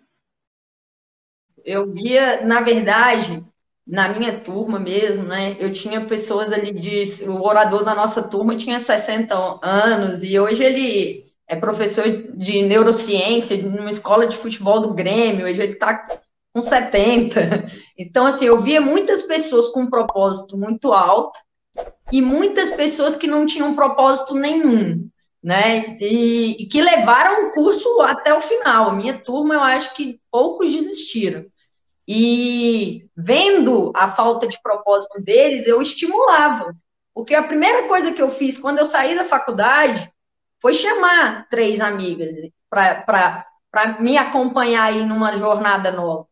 E três, duas desistiram no primeiro mês. Então, hoje elas me enxergam, porra, é, ainda não fiz o bacharel, porque na minha época era licenciatura plena, né? Então tinha ainda essa mistura aí também. E aí, pessoas que se enrolaram e que estão fazendo agora. As duas estão fazendo agora a graduação 10 anos depois. Então, eu vi vários, vários tipos de personagens. Tenho afinidade com alguns hoje que já tinham um, um objetivo traçado, que mudaram esse objetivo, pessoas que se firmaram ali no futsal e ficou também. E muita, muito da, das pessoas que eu vi ali dentro da faculdade é justamente com a mesma história, né? Com a história do esporte, da, da atividade física presente na vida deles. Mas a gente chega lá, é, é, é bem diferente, então assusta um pouco, né? Você olhar para a biomecânica, para a fisiologia a primeira vez, você mal olhava para a biologia ali no segundo ano e ficava, ah, mas para quê? Então é complicado. Então dá um, é, assustou muita gente. Mas eu vi poucos desistirem. Acho que na minha turma uma pessoa só e o resto foi para frente. É. E aí, Léo, o que, que você acha? Tem proposta ou não tem? Ou precisa de proposta? Tem propósito, paixão, tem foco, disciplina, tem um, eu tenho um bocadinho de cada, cada tempero, né, formando a atuação. Pô, fantástico. Ah, mas eu, eu, eu, queria saber um negócio né, bem, bem, relacionado é, no sentido da tua atuação mesmo profissional. Porque uh, você ter uma, uma, profissional que procura atender de forma 360 graus, né? Como é que funciona isso na prática? É possível né, gerir pessoas, né? Mas como, que tipo de pessoas, de que forma? Pô, conta um pouquinho para a gente aí. Eu acho que elas têm que ter é, no, no início, né? Então elas têm que perceber o que, qual o problema que está sendo gerado ali. Então, para a gente identificar, eu faço uma avaliação física, né, corpo e mente, que é o que eu já expliquei, assim, sobre a saúde funcional. E após essa avaliação, eu vou fazer um laudo explicando todos os biomarcadores de que você, é, muita gente pode estranhar aí, mas de gratidão, de perdão, espiritualidade. É, então, assim, são N biomarcadores que eu posso ver e tentar modificar aquilo na rotina dela. Por exemplo, ela não tem disposição ao acordar, esse biomarcador está tá estourado. O que, que eu faço? Você faz uma higiene do sono? Então, eu começo a periodizar o dia dela, ela vai me contar como é o dia dela, a rotina dela, eu acordo assim, eu acordo assado, e eu vou fazer ela respirar. Então, ela primeiro tem que se conectar com ela, então, ela tem passos a seguir para chegar no destino, e ter o destino claro, né? Então, ela tem, tendo o destino claro, ela tendo um propósito, é, essa junção com a minha prática aí de, de personal trainer vai ser 100%, porque eu entrego para você uma rotina diária, eu te entrego um treinamento semanal, eu te entrego tudo que eu ver ali que está te afetando, eu vou tentar fazer alguma coisa para te ajudar. No entanto, que eu tô com uma agora que já perdeu aí 8 quilos em 80 dias, e eu consegui um, um, um psicólogo para ela. Por quê? Porque eu sei que muito de a nossa mente, o nosso corpo não tem como separar. Então, personal da, do pescoço para baixo, cuidado, porque ele pode desaparecer. Então, é, exatamente, eu concordo com isso e concordo também o seguinte: os outros profissionais da área da saúde, eles sempre fazem avaliação, é, é muito comum, né? O médico faz anamnese, o nutricionista faz avaliação, e o profissional de educação física não tem essa cultura de fazer avaliação. E ela é pouca, pouco valorizada, né? É, eu tenho lá, eu faço uma avaliação física em uma academia, não só em uma, mas em algumas, né? Então, eu vou pegar exemplo de uma que é bem comum. Eu faço avaliação física e ela não chega até a sala de musculação. O professor não usa isso, né? Então, é, aí eu sempre estou é, perguntando por que que ele não usa, e ele sempre todos, é muito comum ter essa resposta de que eu já montei o treino. Sempre. A resposta basicamente é essa, mas eu já montei o treino.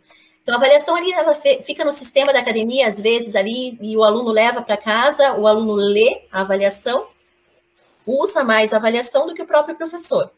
Então, é, não é valorizada pelo próprio profissional, não é entendida, e muitas às vezes não se interessam até em, em estudar um pouco sobre isso, entender a importância disso também. Então, é, eu, eu sempre tenho uma frase que eu sempre digo que é: eu preciso avaliar para prescrever. Eu não consigo é, prescrever o treino para um aluno é, só olhando para ele, sem saber, sem entender o que ele busca, sem entender a situação atual dele. Então, eu não consigo fazer isso. Eu preciso avaliar, né? É, e a partir do momento que o profissional entender que se outros profissionais da saúde precisam e fazem e se valorizam, a gente precisa fazer isso também, né? É, e pode ser terceirizada, não precisa ser o, o próprio professor fazer a avaliação física, o próprio personal fazer a avaliação física. Porque muitas vezes não gosta, porque não somos, é, nós não sabemos tudo de, de né, é, tudo de tudo, né? A gente pode terceirizar isso, mas o importante é fazer é ter uma anamnese, ter uma avaliação para você conhecer o teu aluno, para saber como prescrever corretamente para ele, né? Então, é isso que eu acho que realmente não é valorizada. E outros profissionais, eu, eu faço bastante avaliação física para fisioterapeuta e para nutricionista. Mas fisioterapeuta ainda me pede mais avaliação física do, do que nutricionista, é, avaliação física da, de funcional, de mobilidade, flexibilidade, ativação muscular, é bastante pedida por fisioterapeutas. Eu tenho visto mais mulher, mais é, público jovem. Eu atribuo isso realmente ao estilo de vida nosso, porque a mulher, ela até a menopausa, em tese, ela é mais protegida do que o homem, do ponto de vista cardiovascular, é, por conta da questão hormonal, realmente. O estrógeno é protetor. Então, é comum que até os 50 anos você tenha uma, uma, uma, uma porcentagem maior de homens, né, nesses serviços mas aí as mulheres idosas elas se igualam ao risco cardiovascular. E como hoje a gente tem visto cada vez mais o público jovem infartando, isso também refletiu para as mulheres, menos do que para os homens ainda, mas reflete. Tem aumentado. É, uhum. É, isso é bom, é abordagem, né? O estilo, estilo de vida ali já dá uma clientela, uma clientela em potencial. Esse mundo moderno hoje, por, por isso, isso eu, eu vejo que nós devemos trabalhar. Se você tem algum tipo de situação de trabalhar em hábitos, porque, assim, hoje, profissional de educação física, nós temos defendido nessa, nesse conceito de saúde integral. Nós tivemos aqui também a, a RAI, deu uma aula para nós sobre saúde funcional, saúde integral, ou saúde em 360 graus, no qual, uhum. além da questão da prescrição do treinamento, uma intervenção mais direta na vida do, do cliente ou do paciente, em, em, em mudança de, de, pequenos hábitos, né? Sim. Ou como deitar, ou a melhora da qualidade do sono, da hidratação. Vocês têm essa abordagem também? Nós estamos estruturando um projeto agora, que a gente ainda nem colocou em prática, mas que é a ideia é trabalhar nos seis pilares da medicina do estilo de vida, que é mudar hábitos mesmo. Então, não só exercício físico, mas aí alimentação, qualidade de sono, manejo de estresse, controle de tóxicos. Uh, tá faltando um aqui, que deu branco agora. Esqueci agora o último. Mas, enfim, a ideia é trabalhar com um serviço multiprofissional. Como eu falei no aspecto de gestão anterior, toda vez que você fala em serviço multiprofissional, o serviço encarece bastante, né? Então, é para um público selecionado, não é um serviço para qualquer classe, não. É um, um público para classe AA, é um serviço bem top. E a gente está estruturando isso agora, a gente tem alguns parceiros aí que a gente tem conversado. É um público que vai abranger o leque da cardiotim, na verdade, porque aí não precisa ser cardiopata. Quem não precisa melhorar estilo de vida hoje, né? Então, a gente quer, na verdade, pegar o público até na, na vida mais ativa profissionalmente ali, que normalmente é um turbilhão de. E é isso que vai fazer o cara infartar lá na frente, né? Então, não adianta a gente só tratar infartado. A gente tem que. É, a gente está falando de saúde, de prevenção, tem que pegar antes, né? E é um público que essa, essa linha de trabalhar com mudança de hábitos é, tem sido cada vez mais falada hoje em dia por conta dos coachings, né? E a gente quer até trazer um coach de longevidade, saúde junto para realmente fazer a pessoa incorporar hábitos saudáveis, né? E vamos ver se esse projeto vai ser um projeto de sucesso aí, estou bem confiante com ele. Acho que faltava isso, assim, na, na Cardioteam também. São os profissionais que se dedicarem. Nós ficamos um ano e meio ou mais, ainda estamos falando, né? Na verdade, vão ser uhum. dois anos. Estou falando 2022, vão ser dois anos. Falando da saúde, da essencialidade né, da academia, dos profissionais e tudo mais, lutando por isso e etc. Isso não vai desaparecer de uma hora para outra simplesmente porque vacinou e acabou. Então, eu tenho certeza que os profissionais, em 2022 e para frente, os profissionais que se dedicarem a colaborar com a saúde das pessoas. É o grande negócio, é o grande negócio. E aí, saúde sempre foi um termo muito abrangente, né? Uh, e, e, não deixa de ser nesse momento também. Mas é a saúde preventiva, né? A saúde, a saúde preventiva, e que engloba também hoje, principalmente depois disso tudo, uh, o lado de a saúde física e a saúde mental. Né? Hoje se fala, no exterior só se fala disso. No exterior, só se você fuçar um pouco aí, só se fala nos, nos fóruns de fitness, essas coisas, só se fala disso, da, da crise de saúde mental que já era gigantesca e a pandemia aprofundou né, de uma forma, ampliou de uma forma extraordinária. Então, o quanto os profissionais de fitness, de educação física, podem contribuir com isso, né? não se tornando psicólogos ou fazendo qualquer coisa, mas sim oferecendo o que eles podem, né? a base dos exercícios, uh, com uma perspectiva de, de tirar as pessoas dessa da pré-depressão e da, da angústia, da, da, ansiedade que tudo esse, todo esse problema gerou, né? E realmente é, é muito grave. E aí, Tadeu, se eu tivesse que escolher agora o que, em que me especializar aí para atender esse público, lá, lá, eu diria, tem um monte de mas assim, primeiro agora, criança e adolescente. Porque não parece, num primeiro olhar, que o seu filho que ficou, que está mais de um ano jogando Fortnite ininterruptamente, não parece que ele não esteja bem. Mas ele não está bem ele não deveria ter passado por isso. Tá? E ele pode não demonstrar o que é comum de uma forma explícita, mas você precisa ajudá-lo a recuperar o sentido de uma vida saudável, uma vida mais ampla, mais rica, que inclui exercício, que inclui é, comunidade, que inclui estar com outros, com os amigos, com as crianças e tal.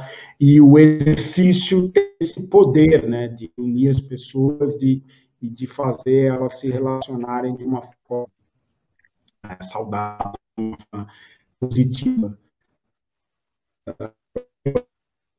É claro que exige um profissional com uma característica específica, tal, mas quem olhar para isso, quem, puder sensibilizar os pais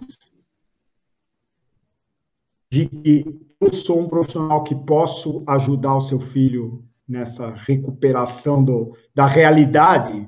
Né? Eu falo realidade porque realmente o que aconteceu com os jovens é, é um absurdo. Né?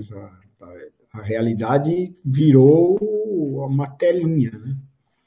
Uh, se você convencer os pais, se você souber mostrar o seu trabalho, mostrar o seu potencial, você tem um grande uh, mercado aí. E é óbvio, né? As pessoas sedentários que estão procurando agora, as pessoas de mais idade que ficaram com medo porque o, a, a idade e o sedentarismo mostraram claramente nas estatísticas que, que eram comorbidades fortíssimas para o agravamento da doença e tudo mais. Então, não tenho dúvida disso. Vai continuar os personagens estéticos, o que faz a menina ter o abdômen mais forte, o menino lá, vai. Você vai continuar sempre, principalmente para o público mais jovem e tal, que nem foi tão afetado pela pandemia, né? Mas o mercado de saúde preventiva, de well, de bem-estar, né? É, well-being, né? Uh, não gosto de usar o termo bem-estar, porque ele também é muito amplo. Também é muito amplo. Eu costumo contar uma, uma não é piada nenhuma, mas é uma, é uma, curiosidade. No ano 2000, acho que foi 2000, 2001, um americano lançou um livro que se chamava é, é, The Wellness Revolution, né? a revolução do bem-estar, é, e ele falava que a próxima indústria de um trilhão, que ia atingir um trilhão de dólares de faturamento, já atingiu, era a indústria do bem-estar, do wellness. E lá no livro, que eu acho que eu fui o único que leu, todo mundo falou desse livro, mas o único que leu de verdade foi não foi publicado no Brasil tal. Tinha lá num capítulo, ele falava explicitamente o que compõe a indústria do bem-estar. Né? Então, tá, tá, tá, tá, tá um monte de atividades. Tinha uma lá é, que era a pílulas para disfunção erétil. Sim, e faz parte, realmente, né? A Sim, saúde sexual. A disfunção erétil. Apareceu o Viagra e, e os similares. E, e, resolveu esse problema, o bem-estar dele melhorou muito, né? É uma coisa de bem-estar, né? a capacidade. Então eu falo assim, eu não gosto de usar muito bem-estar porque ele é muito amplo e pode dar mais. Mas enfim, a, a, saúde, a saúde preventiva serão o grande mote dos próximos anos, com certeza. É, é, é, mais ou menos isso, né, Fausto? Eu, eu costumo dizer que é o seguinte: é, é uma construção, né? Então a gente tem. Normalmente a gente divide, né? Ou eu penso que a gente deve dividir por três pilares, né? Que normalmente a gente só tem uma na faculdade, que é a capacidade técnica. Você aprende muita técnica, muita a, a anatomia, fisiologia, essa questão de, de, de, técnica, técnica, técnica, e falta muito no nosso, no nosso aprendizado básico inicial a parte de gerenciamento e comportamental. Ninguém chega para a gente e fala na faculdade, por exemplo, que os alunos, eles, digamos, são de verdade, porque a gente aprende o que está no livro, e aí você chega no mercado de trabalho, você vai planejar em macrociclo, em mesociclo, e aluno tal e tal, faz a avaliação, e aí o cara chega na primeira aula e fala assim, olha, é, passei por isso, eu estou com um problema pessoal assim, assado, e você tem que, eu desde o início eu levo muito em consideração o que que esse indivíduo ele me passa, como é que é o relato do dia a dia dele. Então eu para mim, antes de tudo isso, eu levo em consideração que ele é um ser humano. E aí a partir disso eu vou moldando a minha aula e eu vou entregando algo. O cara chega é, lá cabisbaixo, cansado, alguma coisa assim, e eu tenho que entregar ele no final da minha aula, ele tem que sair dando risada. Eu sempre costumo dizer que é, é, é uma parte de você tem que melhorar o físico, o mental e a questão de o cara entrou negativo e sai positivo da minha aula, né? E falando um pouquinho sobre os meus, os meus serviços ali que você que você pediu, sim, hoje a gente tem o, a parte de, de presencial, né, com todos os serviços.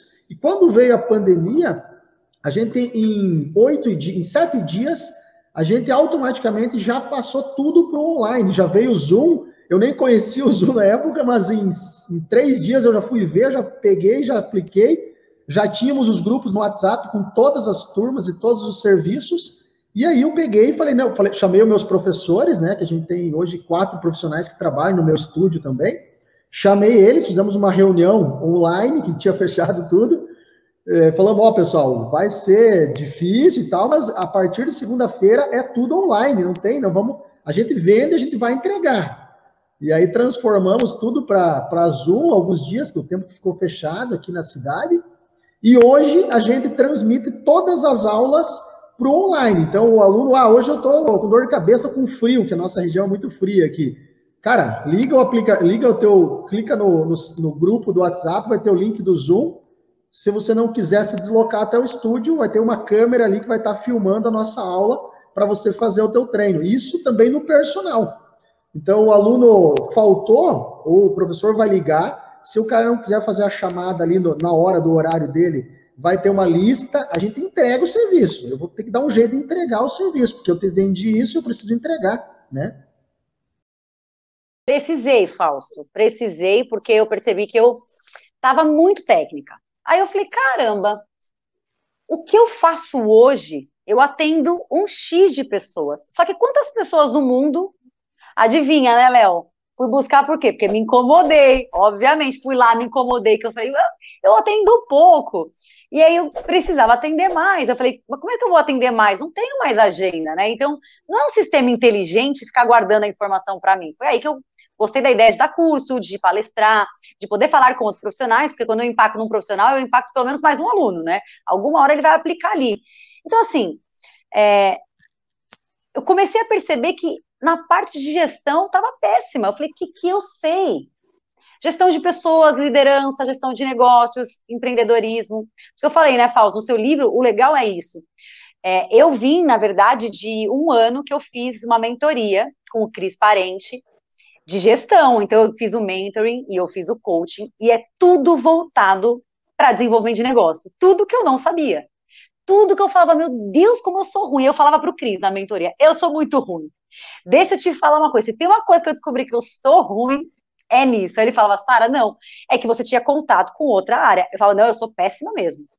Ah, eu não, eu sou muito ruim. Ele falava, ele brincava, não, isso aqui é porque é novo para você. Então, tudo que é novo, você não começa bem no negócio, você não sabia, você não sabia falar sobre aquilo, né? Eu falei, né, Fausto, do livro é muito legal porque o passo a passo, por mais que você não conheça, como eu que vim de uma mentoria, então muita coisa é, é como se eu já tivesse estruturado passado para o papel coisa, ideias que jamais eu passaria se eu, se eu não soubesse da importância de se montar, de se planejar, né? A gente acha que é só botar ideia, né? Então, por que, que muitos estúdios falem? Ah, mas eu abri um estúdio muito legal, a ideia é muito boa, trabalho com pessoa com dor. Mas não teve um processo, né? Você você esqueceu de planejar o, o principal, que era o planejamento ali, desenhar o seu modelo de negócio.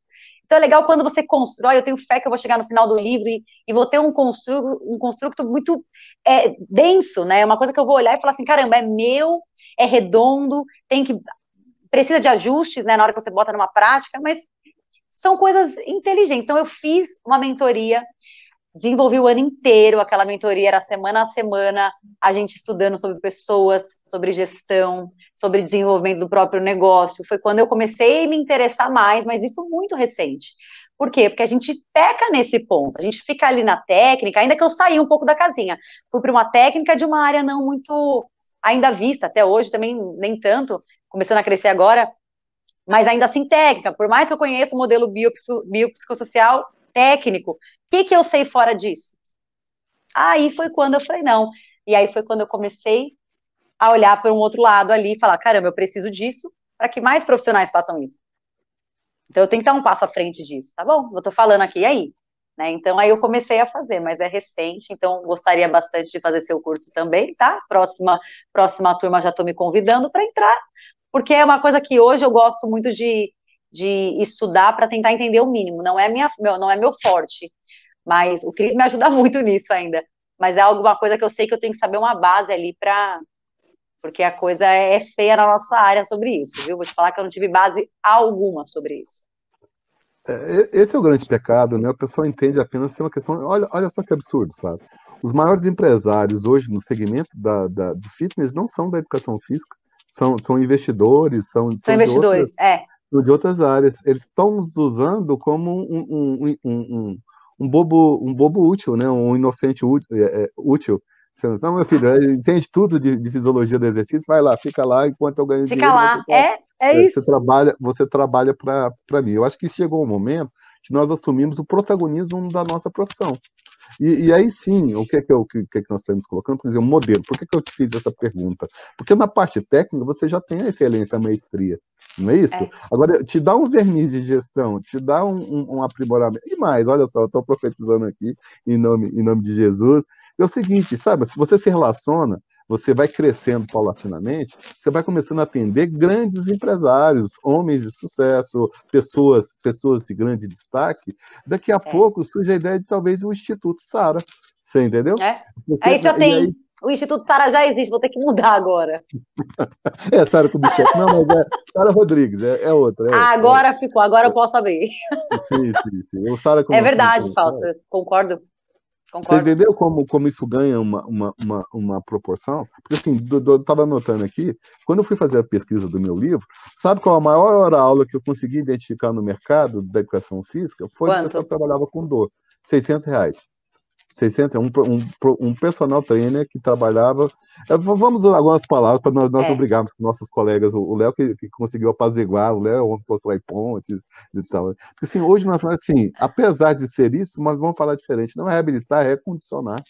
Porque qual é a diferença do fisioterapeuta para o professor de educação física? Eles têm um início, um meio e um fim numa fase da vida da pessoa. É, e você vai. Nós, nós acompanhamos a pessoa, em tese, por toda por toda a, a, questão, né?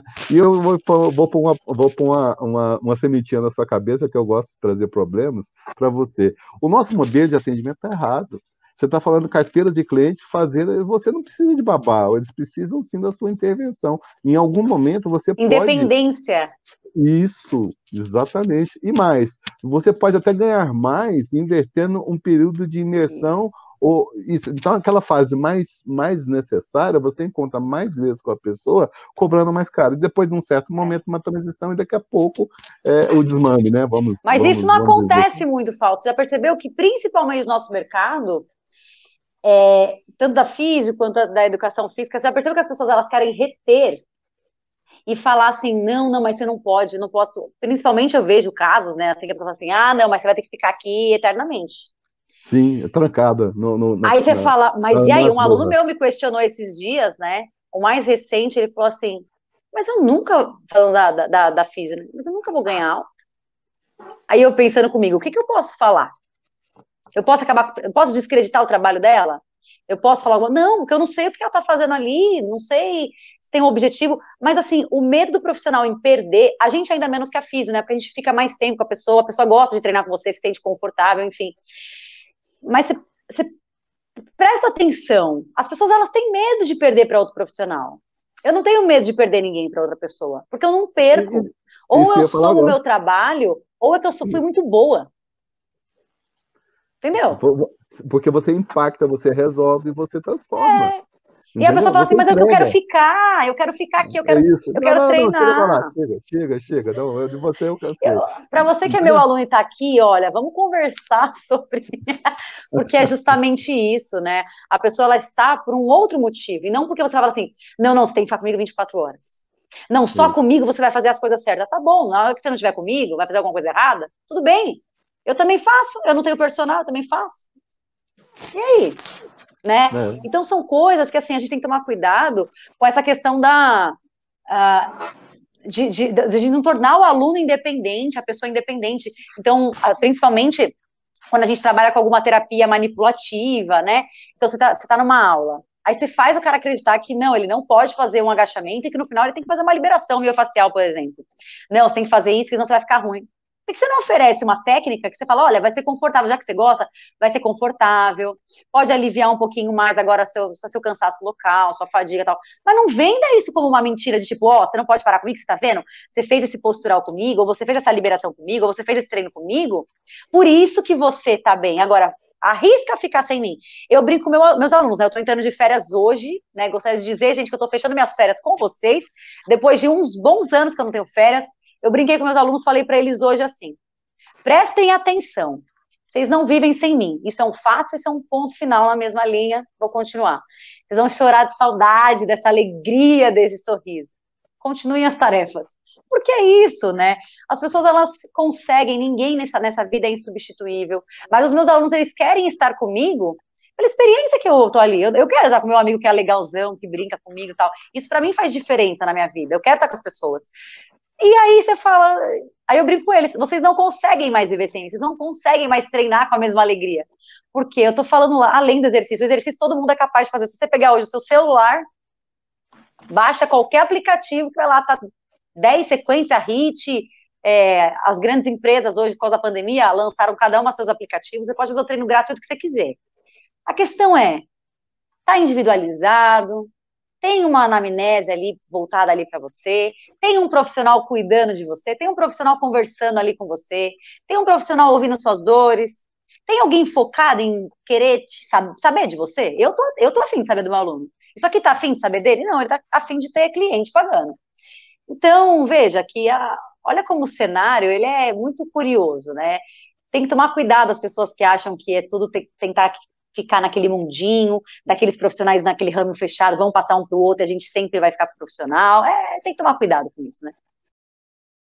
É, eu, eu, eu tenho batido muito nessa tecla, é, não só da, da venda, mas eu acho que o profissional de educação física ele tem que ser consultor de saúde, entendeu? Pronto. Ele tem que ser um consultor de saúde. E aí, o que é um consultor de saúde? Eu tenho as informações, né, é, bem, bem abrangentes, eu vou conversar com você, vou entender o que, que você quer, o que, que você precisa e recomendo para você. Não vou me apropriar de uma metodologia e botá-la goela abaixo, entendeu? Não adianta eu falar, Léo, corre porque corre é a melhor coisa para você. Eu não gosto de correr. E para mim o melhor exercício é aquele que você consegue fazer de forma sistematicamente e não abandona. Então pode ser ping-pong, pode ser peteca, o que for. E aí eu acho que o profissional, é assim, eu já cometi esse erro eu me lembro, há, muito. Ah, pô, esse cara é preguiçoso, vem aqui para a academia, fica 10 minutos na bicicleta. Cara, eu, porra, eu falei, cara, eu era um idiota, imbecil que tinha essa visão, mas era uma visão muito tecnicista, entendeu? De achar que todo mundo tinha que sofrer, todo mundo tinha que sentar o couro, não deixava o cara pegar uma carga mais leve. Então, assim, acho que, a, a, acho que a, a capacidade do consultor é tentar entender o que, que esse cliente quer, o que ele precisa e aí tentar prescrever da melhor forma, com todo o teu conhecimento científico, mas não botar a goela abaixo, entendeu? Ah, pô, o Pilates não serve para nada. Cara, se o cara gosta de Pilates, Deixa ele fazer. É claro, tem limitações? Tem, como qualquer sistema. Não é botar todo mundo fazer musculação. Eu sempre dou um exemplo, Léo e Fausto. É, estudando a, a, origem das atividades, vocês sabem por que, como é que foi criado o spinning? O spinning foi criado pelos americanos, chegaram, estavam vendendo muita bicicleta outdoor. Explodia de vender bicicleta outdoor. E os fabricantes, eu falei assim, cara, é, as bicicletas ergométricas eram pouquíssimos vendidas. O cara vendia 100 bicicletas outdoor e uma bicicleta ergométrica. É claro, quem conhece o assunto, por que, que é, é a dificuldade de bicicleta ergométrica? Você treina sozinho, treina geralmente sem muito resultado, porque você trabalha numa intensidade inferior à que você tem, você não fica motivado, e a grande maioria das pessoas que tem bicicleta ergométrica transforma a bicicleta num cabide. Ninguém usa, né? E, cara, como é que, eu, como é que a indústria, o, o dono lá, o proprietário como é que eu faço para vender mais bicicleta ergométrica? Pô, vamos criar uma aula coletiva. Foi aí que surgiu a ideia do spinning, que era para motivar. E aí a gente, temoso, né? Depois de um tempo, eu me lembro eu peguei esse nos áureos tempos, vocês devem ter pego há um tempo atrás isso, onde você tinha que preparar o aluno para fazer uma aula de ginástica, você tinha que preparar o aluno para fazer uma aula de bike porque o que era para ser um meio para ele melhorar o condicionamento físico passou a ser um fim. Então o cara entra para a academia para se divertir, para ter prazer e não consegue por conta não. Você não pode fazer aula de spinning. Você é muito mal condicionado. Você tem que primeiro fazer um condicionamento cardiovascular de base na musculação e depois você vai para aula de spinning. Cara, é loucura isso. Então acho que é, é muito por aí. Agora é uma mudança e um desafio enorme. Mas eu acredito, sabe por quê? porque o cara que não fizer ele vai morrer, entendeu? Vai morrer na praia, porque o consumidor mudou, Fausto. Você comentou isso. É claro que ainda tem o cara que vai lá só para fazer o bíceps, vai ter lá para fazer o tríceps, o marombeiro vai estar tá lá, isso é normal, é, faz parte do público, mas o universo dele vai ficar muito pequeno. Ele não vai ser capaz de atingir essa, é, esse, esse percentual tão grande de pessoas estão ávidas pela atividade física. Você tem que pensar assim: o que, que esse cara gosta de fazer? O que é plausível dele fazer? quanto tempo dá para ele fazer. E não você impor o tempo, a série, a metodologia e qual é a forma dele treinar. Aí que a gente sempre fez durante anos. Perfeito. E essa, essa parte aí, ela não, não estaria mais envolvida na, numa anamnese dentro de todo esse contexto, porque é, é a parte dentro da que compõe a avaliação física é onde eu vou me relacionar. E a gente vê vários pesquisadores, professores falando que uma boa anamnese corresponde a 80%, 90% do diagnóstico, né, daquilo que eu vou é, escrever de, realmente de treino. Só que na prática não é assim que funciona. É. É, se minimiza a, a anamnese, se resume no parquê, aí quer mostrar para a pessoa que ela está gorda, que ela está torta, que ela está encurtada, e não está e não tá preocupado no, na pessoa, no ser é. humano que está ali. É, Léo e Fausto, vou fazer uma pergunta para vocês que vai muito de encontro com o que você está falando. Pensa num cenário de uma academia que estejam lá os personagens, como a gente está falando aqui para personal. Se tem 20 personagens na sala dando aula, quantos estão usando alguma telefone, smartphone, tablet, alguma coisa que seja alguma tecnologia que ajude, a não ser porque hoje eu vejo muito personal tirando foto e filmando. Eu falei, cara, vou contratar um videomaker, o cara vai fazer melhor do que eu. O cara passa a aula toda filmando a porra do, do, do cliente. Não dá para entender isso. Como é que o cara paga, o que ele paga para o cara filmar ele. É muito mais barato o cara comprar uma, pagar uma produtora e ser muito mais, mais interessante. Mas para para pensar nisso. Quantas pessoas, eu fiz essa pesquisa cinco anos atrás, eu não consegui achar nenhum profissional utilizando uma série num tablet. Melhorou um pouquinho, mas está muito longe. Como é que você vai a um médico, o cara vai fazer uma anamnese com você e não anota no papel ou no computador ou no telefone os teus sintomas, as suas queixas, qual medicamento você está utilizando? Como é que o cara vai, vai, prescrever a série dele dando 10 aulas por dia se o cara não tem anotado a carga, o peso? Ah, tem uma memória ótima. O cara deve dar a mesma série para todo mundo. Qual é a série? Aquela, aquela velha série onde está livre, onde o equipamento está livre vai. Aí o cara tem dois, três dias de, de peitoral, mesmo, mesmo grupamento muscular do dia anterior. Então, esse negócio, que acho que era muito informal, eu acho que vai ter que mudar. O profissional vai ter que ser. Cara, o cara está me pagando, não é, não é barato. Eu tenho que estar 100% focado em você. Eu não posso estar distraído, eu não posso estar vendo futebol, não pode passar uma mulher bonita, um cara bonito, eu estar focado em outra coisa. Eu tenho que estar 100%. Você vai no médico, o cara atende um telefone para você, se não for urgência, ou o cara vai responder um e-mail quando ele está te atendendo no consultório, você levanta e vai embora. O dentista não faz isso. Então a gente tem que chamar isso, né, pela responsabilidade, o papel de mudança. E eu acho que é que até agora o consumidor ele era, é, ele era muito bobo nesse sentido, entendeu? Ele assim, ele, ele não, não talvez é, o cara era camarada, gente boa, tinha um papo bom, mas cara, eu acho que vai mudar isso, entendeu? O cara é, é, lá fora o consumidor te paga como é caro, o cara exige muito do teu trabalho, entendeu? Eu acho que isso vai tender e aí eu acho que vai elevar o sarrafo, porque é, é, é muito fácil dar aula hoje em dia. Eu vejo, eu tenho estagiário meu, que eu fico indignado, que dá aula na praia, porque eu sei que na Bodytech não vai dar, mas o cliente contrata ele. Eu falei, cara, eu te tenho. Você iria para um, para um, para um, para um, para um, um dentista para fazer um, um, cara que está fazendo a residência no dentista para mexer, para fazer uma obturação no teu dente? Não, ah, o cara é gente boa, ele é legal, ele é maneiro. Então acho que isso vai ter que mudar e já está mudando. O consumidor vai passar exigente, principalmente pela questão financeira. O cara ele está com uma grana apertada e ele vai ter que qualificar mais e ele vai ter que subir o sarrafo. Aí eu acho que vai, vai levar um nível muito grande dos, do, dos nossos atendimentos e principalmente do, do trabalho do personal. Eu tenho, eu tenho clientes que fazem é, provas de aventura, triatlon. É, antes da pandemia, eu tinha programado uma caminhada Santiago de Compostela com alguns clientes só que aí veio a pandemia, foi para o limbo, né? É, mas já tem sim. É, é, teve a maratona de Buenos Aires, que eu levei alguns clientes, já teve triatlon, que, que, que já, já foram comigo, né? Existe sim a viagem do Luiz. É, eu tenho algum, algumas parcerias que eu faço assim, e, e, e essa é a grande sacada, é você é, oferecer algo a mais, né?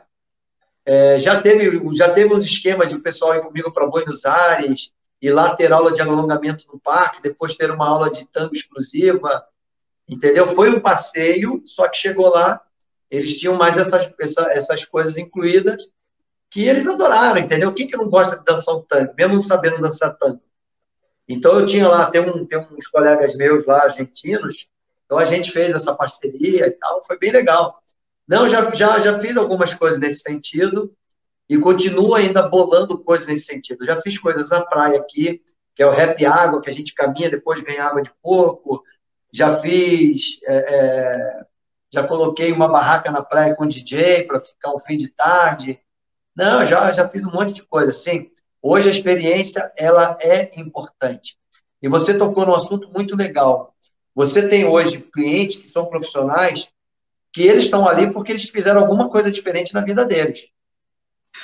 Né? E, obviamente, por exemplo, que nem eu, eu, eu atendo essa, essa, cliente que ela é sommelier. Meu, ela é uma das poucas mulheres sommelier no Brasil. Tudo quanto é evento, ela é convidada. E ela já foi para um monte de lugares pelo mundo como convidada lá para falar do vinho. Inclusive, ela escreve para um jornal. É, ou seja, porra, se ela sabe disso, o que, que eu tenho que fazer? Prestar atenção perguntar para ela e tal, olha, e ela fala. E, e, entendeu? Então, assim, você tem que trocar. Assim como você tem pessoas que têm o mercado financeiro, tem pessoas que têm que é dona de lojas de automóveis, que é de mercados. É, porra, tem de tudo, e eu escuto. E, e, e é uma coisa muito legal. Você gosta de falar quando você vê que a pessoa também quer ouvir. Porque uma coisa é você falar e a pessoa entrar por aqui, sair por aqui que é o que mais acontece nos eventos. Hoje os caras pagam nos eventos não para escutar o que você vai falar. Ele paga para o evento para dizer que ele está lá. Mas às vezes aquilo que você está falando não serve para nada. E hoje está cheio de eventos. Tanto que aqueles eventos que você botava 200, 300, 400 pessoas, esquece. Isso acabou. Hoje as pessoas que forem fazer um evento são aquelas pessoas que querem ouvir mesmo. Né? Então, isso, isso ficou no passado. No passado era aquele trocentas pessoas que não tinha nada. Agora não, o cara já sabe o que ele quer. Mas você troca essa experiência com as pessoas, você você aprende também, assim como ele aprende com você. Até porque quando o cara contrata um personal trainer, ele entende que o teu estilo de, estilo de vida é o estilo de vida que ele gostaria de ter. Ele tem a grana, mas ele não tem o teu estilo de vida. Por exemplo, tem um cliente agora, meu, que ele está pedalando, ele vai participar de uma prova, comprou bike, o cara perdeu um monte de quilos. Legal. Tem outro que eu ensinei a andar com 70 anos. Nunca tinha andado de bicicleta. Tem outra senhora que eu vou ensinar agora. Então, assim, sabe? É, é, é, é você mostrar. Então, isso é uma coisa legal. Essa troca é muito importante. E aí você vai lá e faz a sua parte. Mas hoje é muito nítido isso para mim. Hoje as pessoas contratam personal training porque elas enxergam nele o estilo de vida que elas gostariam de ter. E o personal training também tem que sacar que você gostaria de ter o estilo de vida deles, mas vai levar um tempo para chegar lá. Então não adianta você querer viver a vida do cara porque você não tem essa você não tem condições de viver. Você pode aproveitar o que ele te oferece.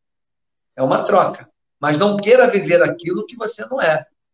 E hoje eu vejo muitos colegas querendo comprar o mesmo celular que o cara tem, sendo que ele não tem condições de pagar o celular. Entendeu? É o cara querendo comprar um puta carro na qual ele não tem condições de pagar. E assim por diante. E não pode cair nessa armadilha. Não pode mesmo. Então, hoje, essa experiência, essa vivência, ela é muito grande. E eu falo para vocês, eu já estou bolando um monte de coisinhas novas aí para o próximo ano. Com certeza vai vir algumas experiências. Eu já faço isso nos meus eventos aqui em Santos. Eu convido o chefe para fazer um almoço, o almoço está embutido. Eu faço com que todo mundo senta numa mesa com oito pessoas e troque ideias, entendeu? Não é só assistir o curso, é você conversar com outras pessoas. Eu levo o pessoal aqui para passear, que vem, entendeu? Eu, eu, eu, eu, eu invento coisas, não quero só o curso. Por exemplo, o ano passado, se não tivesse dado a pandemia, eu já tinha contratado uma Kombi Beer, que é uma Kombi com três pontos de cerveja artesanal. Do sábado para o domingo, a gente ia beber cerveja artesanal com música. Eu não quero só você para curso, eu quero você para se divertir, cara. Não quero só curso. Então, hoje, é, é, é, a mesma coisa que eu faço com o evento, eu faço com meus clientes. Eu não quero só aqui. Às vezes eu pego meu cliente e levo ele para caminhar no shopping. Não vai caminhar na, na esteira? Vamos caminhar no shopping, pelo menos ele está vendo loja, está vendo pessoas. É isso. Às vezes eu pego um cliente que não está bem, você vê que ele não está bem, aconteceu alguma coisa, a aula não precisa ser de exercício. A gente vai lá para a praia, a gente leva uma vara de pescar e vamos pescar. Não pega porra nenhuma, mas vamos pescando. Entendeu? E a pessoa sai de lá com a cabeça limpa. Ou seja, você não precisa sempre fazer as mesmas coisas. Tem outras coisas que você pode fazer que os efeitos são maravilhosos. Nem tudo é só exercício físico. Tem muito mais do que exercício físico. É você entender como a pessoa está naquele momento. Para você entender, você tem que ter maturidade. Você tem que olhar e saber como a pessoa está bem ou não está bem. E você sabe quando ela não está. E aí você cria outras opções. E é super legal, cara. Esse é o caminho. É isso aí.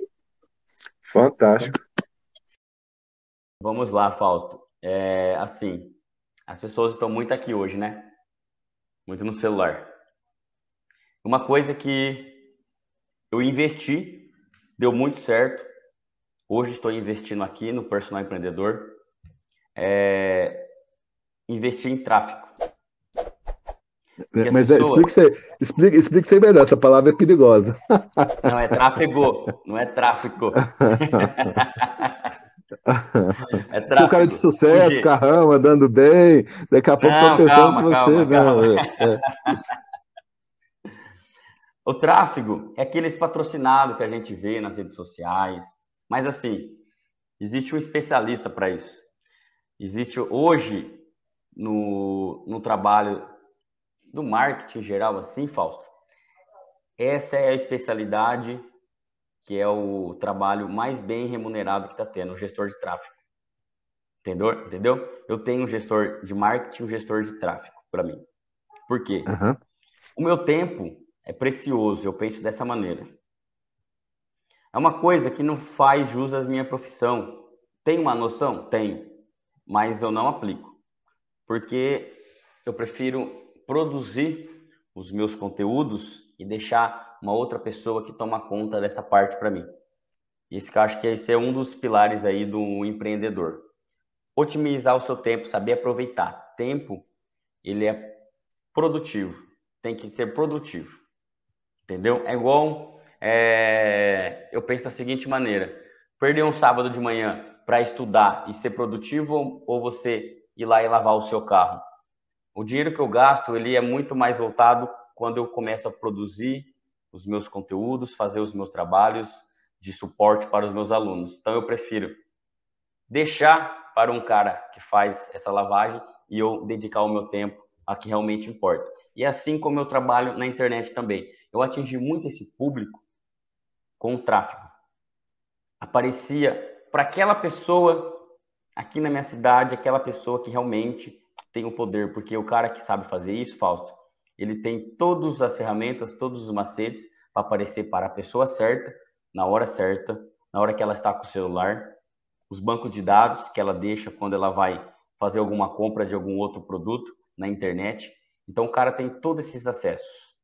Então, eu comecei a investir e deu muito certo em tráfego, tráfego pago. Quando a gente investe dinheiro na rede social e a nossa mensagem chega para a pessoa certa, na hora certa, no momento certo e no lugar certo. É isso que um gestor de tráfego bom sabe fazer. E vou dar uma dica aqui pro pessoal. Não é aquele botãozinho no Instagram promover, não, tá? Não é. É muito mais embaixo, Muraco. É muito mais embaixo. E quem sabe fazer isso, faz de maneira eficiente. Eu usei, Fausto, e uso muito até hoje, que é levar a minha mensagem para as pessoas que realmente estão precisando. E essa pessoa sabe fazer isso muito bem, o gestor de tráfego. Essa é a minha dica. Ah, eu peguei, eu, eu estudei mercado de luxo, né? Esse, eu, eu, acabei de formar em gestão do luxo e antes eu fiz marketing de luxo. É, tudo que eu aprendi nesses dois cursos é, só reforçaram a minha capacidade de implantar em empresas comuns conceitos de empresas que são voltadas para a excelência. É, é possível fazer, é possível fazer, tanto que é o que eu tenho construído. Quero ressaltar aqui uma parte da sua fala, né? Você é, destacou a estrutura. Fausto, a estrutura, é, dependendo do público, eu treinar numa Bodytech é um sonho. Dependendo do público, eu treinar numa, numa Smart Fit é um sonho. E dependendo do público, treinar na Lessank é um sonho. Mas, depois de algum tempo, a Smart Fit, a Smart Fit é comum, a Bodytech é comum e a Lessank também é comum. O que faz o cliente permanecer apaixonado pela marca são as pessoas. O, banho é maravilhoso, a toalha é incrível, essa experiência é muito bacana, mas ela vira paisagem com o tempo. O que não pode virar paisagem é a relação, é o relacionamento, né? Humano.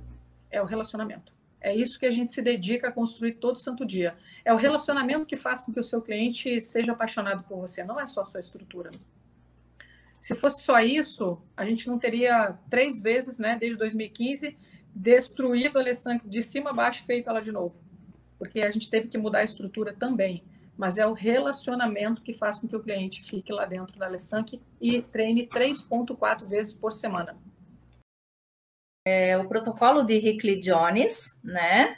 Aí tem uma adaptação para pessoas com Parkinson. É, e existe também alguns testes específicos, por exemplo, do risco de quedas, que daí é um teste específico de equilíbrio. É, tem o Mini Mental, que a gente utiliza para ver se tem algum comprometimento cognitivo também, né? É, que mais que eu faço?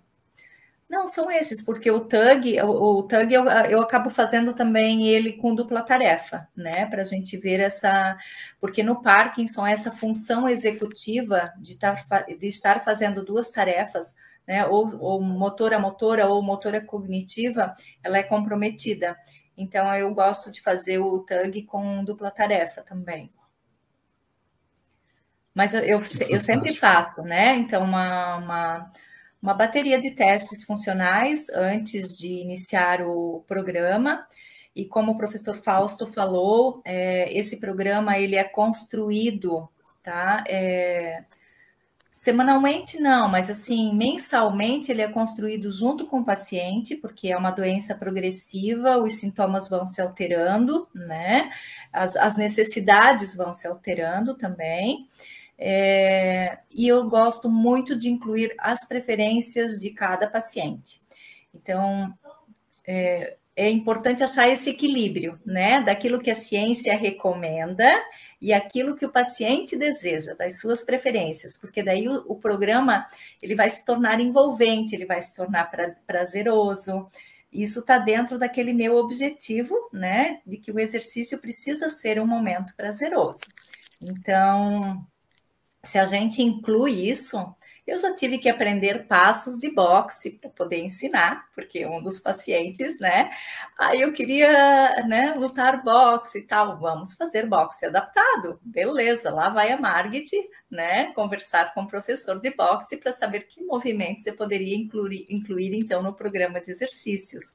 Um gosta de boxe, outro gosta de bola, todas as atividades com bola. Essa semana a gente jogou é, duas bolas ao mesmo tempo, né? Então, assim, trabalha muitas habilidades visoespaciais, trabalha muita, muitas habilidades de equilíbrio, né? De estar ali com centro de gravidade se movimentando, tempo de reação. É, e ele gosta de todas as, todas as brincadeiras com bola, ele gosta, então é, outros pacientes gostam de incluir né, é, atividades cognitivas assim junto, então a gente brinca de é, faz atividade física é, junto com a, forca, né? Num, eu levo um quadro, daí a gente faz lá a forca e ele tem que ir soletrando. E são tudo atividades lúdicas, divertidas, mas que trabalham inúmeras habilidades. E, e é isso que torna, então, esse momento do exercício tão prazeroso. Que fantástico. Eu, ah, tem um senhorzinho. Lembrei agora, tem um senhor que ele, ele o, o sonho dele é voltar a pescar com os amigos, né? E aí eu falei, não, a gente vai melhorar a sua marcha, o seu equilíbrio, o senhor vai pescar com os amigos. Não, Margit, eu sei, assim, que eu vou poder, eh, depois de quatro meses, eu sei que eu vou conseguir, assim, acompanhar, então, a viagem em novembro com os meus amigos para ir pescar. Mas entrar no barco eu não vou, né? Porque o barco balança não, vamos trabalhar em cima de bases instáveis, né? Então, estou eu lá com dois discos de equilíbrio, ele trabalhando e tal. Essa semana eu adaptei, né? Como se fosse uma prancha de surf, assim, que ele vai fazer o exercício com base instável. Inclusive, tem evidências científicas que mostram que exercícios com maior complexidade em base instável estimulam também maior neuroplasticidade. E eu falei: não, o senhor vai conseguir entrar no barco. Então, são tudo coisinhas que você vai agregando, que você vai adaptando, né? E que faz toda a diferença. Eu, eu precisei eu precisei montar um negócio. Eu tinha muito isso na minha cabeça que eu ia montar um negócio. Aí eu saí vendendo o que eu tinha, moto, eu casei, minha esposa tinha um carro, vendemos e montamos uma academia. Eu morava na academia dois andares, eu morava num andar e academia no outro entrava por uma porta no fundo e atendia na outra. E ali eu vi que eu precisava, assim, que eu não tive aquilo na faculdade. Eu sabia muito da aula, mas eu não conseguia receber, eu não conseguia cobrar, eu tinha vergonha, eu não sabia nada, Fausto, eu fiquei perdido. Aí eu tive que, com os próprios clientes, né, me orientaram, não, vai buscar o Sebrae. Aí no Sebrae eu fui atrás, já aí eu comecei a fazer curso, fiz curso de gestão, curso de planilha, na época planilha de Excel, planilha é, fluxo de caixa, aqueles cursos todos, cheguei até o Empretec, e aí dentro, desses, de, dentro dessas, desses cursos, depois eu percebi que eu precisava de muito mais daquilo. E aí eu fui trabalhando, montei outra academia, trabalhei, montei estúdio de pilates, eu fui trabalhando e, eu via que tinha muito pessoas boas em volta. Então também dava oportunidade para essas pessoas que eu vejo que o mercado a gente não dá conta, Fausto. O mercado é tão grande, tão grande que eu, eu, eu vejo o personal e falo assim: meu, você está entrando no mercado que você não vai dar conta, não briga com ninguém, vai trabalhar bem, que não vai dar conta de atender. Então, dentro disso, eu fui desenvolvendo e, e a gente percebeu que era, era a saída do mercado mesmo. Você é, fazer cursos de gestão, fazer cursos de marketing, para agregar com a parte técnica. E aí eu tive, a, a, no momento, eu fui trabalhar também, tive uma passagem curta por futebol, Fausto. Aqui na cidade eu, eu tenho, tenho um time de futebol, que é o Comercial Futebol Clube, e na época o Comercial estava na primeira divisão, eu tive uma passagem lá, e eu cheguei é, treinando uma equipe de base, e cheguei até diretor da categoria de base. Fiz, fui dirigente da categoria de sub-20 por um ano, durante todo o campeonato, e nós chegamos numa, numa, numa classificação boa no campeonato. Por, eu fiz um projeto diferente, a gente não tinha dinheiro, e eu acredito muito naquele futebol antigo, então nós já fizemos parceria com, a, com os canais de mídia aqui e pegamos peneirão, fizemos peneirão nos bairros carentes e montamos um time de menino carente. Rapaz, arrebentamos. Não tinha jeito, os moleques jogavam muito, aquele negócio do pai pagar, tudo, a gente precisava de dinheiro, Fausto. Mas os pais pagavam para treinar o filho junto, para jogar tinha que ser melhor. E aí não tinha jeito, os meninos da periferia jogavam muita bola mesmo, jogaram. Hoje nós temos jogador da periferia que está em Dubai, está jogando nos Emirados Árabes, saiu de uma de um, de um dessa, dessa pescaria nossa. Então, é, essa outra passagem, isso acho que vai dando um pouco de credenciamento, né, Fausto? Para a gente fazer a gestão. E aí, quando a gente vai, canaliza tudo isso para um ser humano, ou para a ideia de fazer simplesmente ele mudar o estilo de vida, eu acho que fica muito mais fácil. Agregou, agregou muito na carreira. Deu para profissionalizar, separar ela a parte de gestão e ó, desenvolver a parte humana a burocracia da prefeitura. Impressionante como eu passei mais, mais tempo parado por resolver pequenos problemas de taxas, e, não é, que é completamente concebível um estúdio desse tamanho. Perto da gente está cheio de clínicas da área médica, mas não nenhum orgulho pessoal, mas mas o estúdio se tornou referência para a clínica médica também.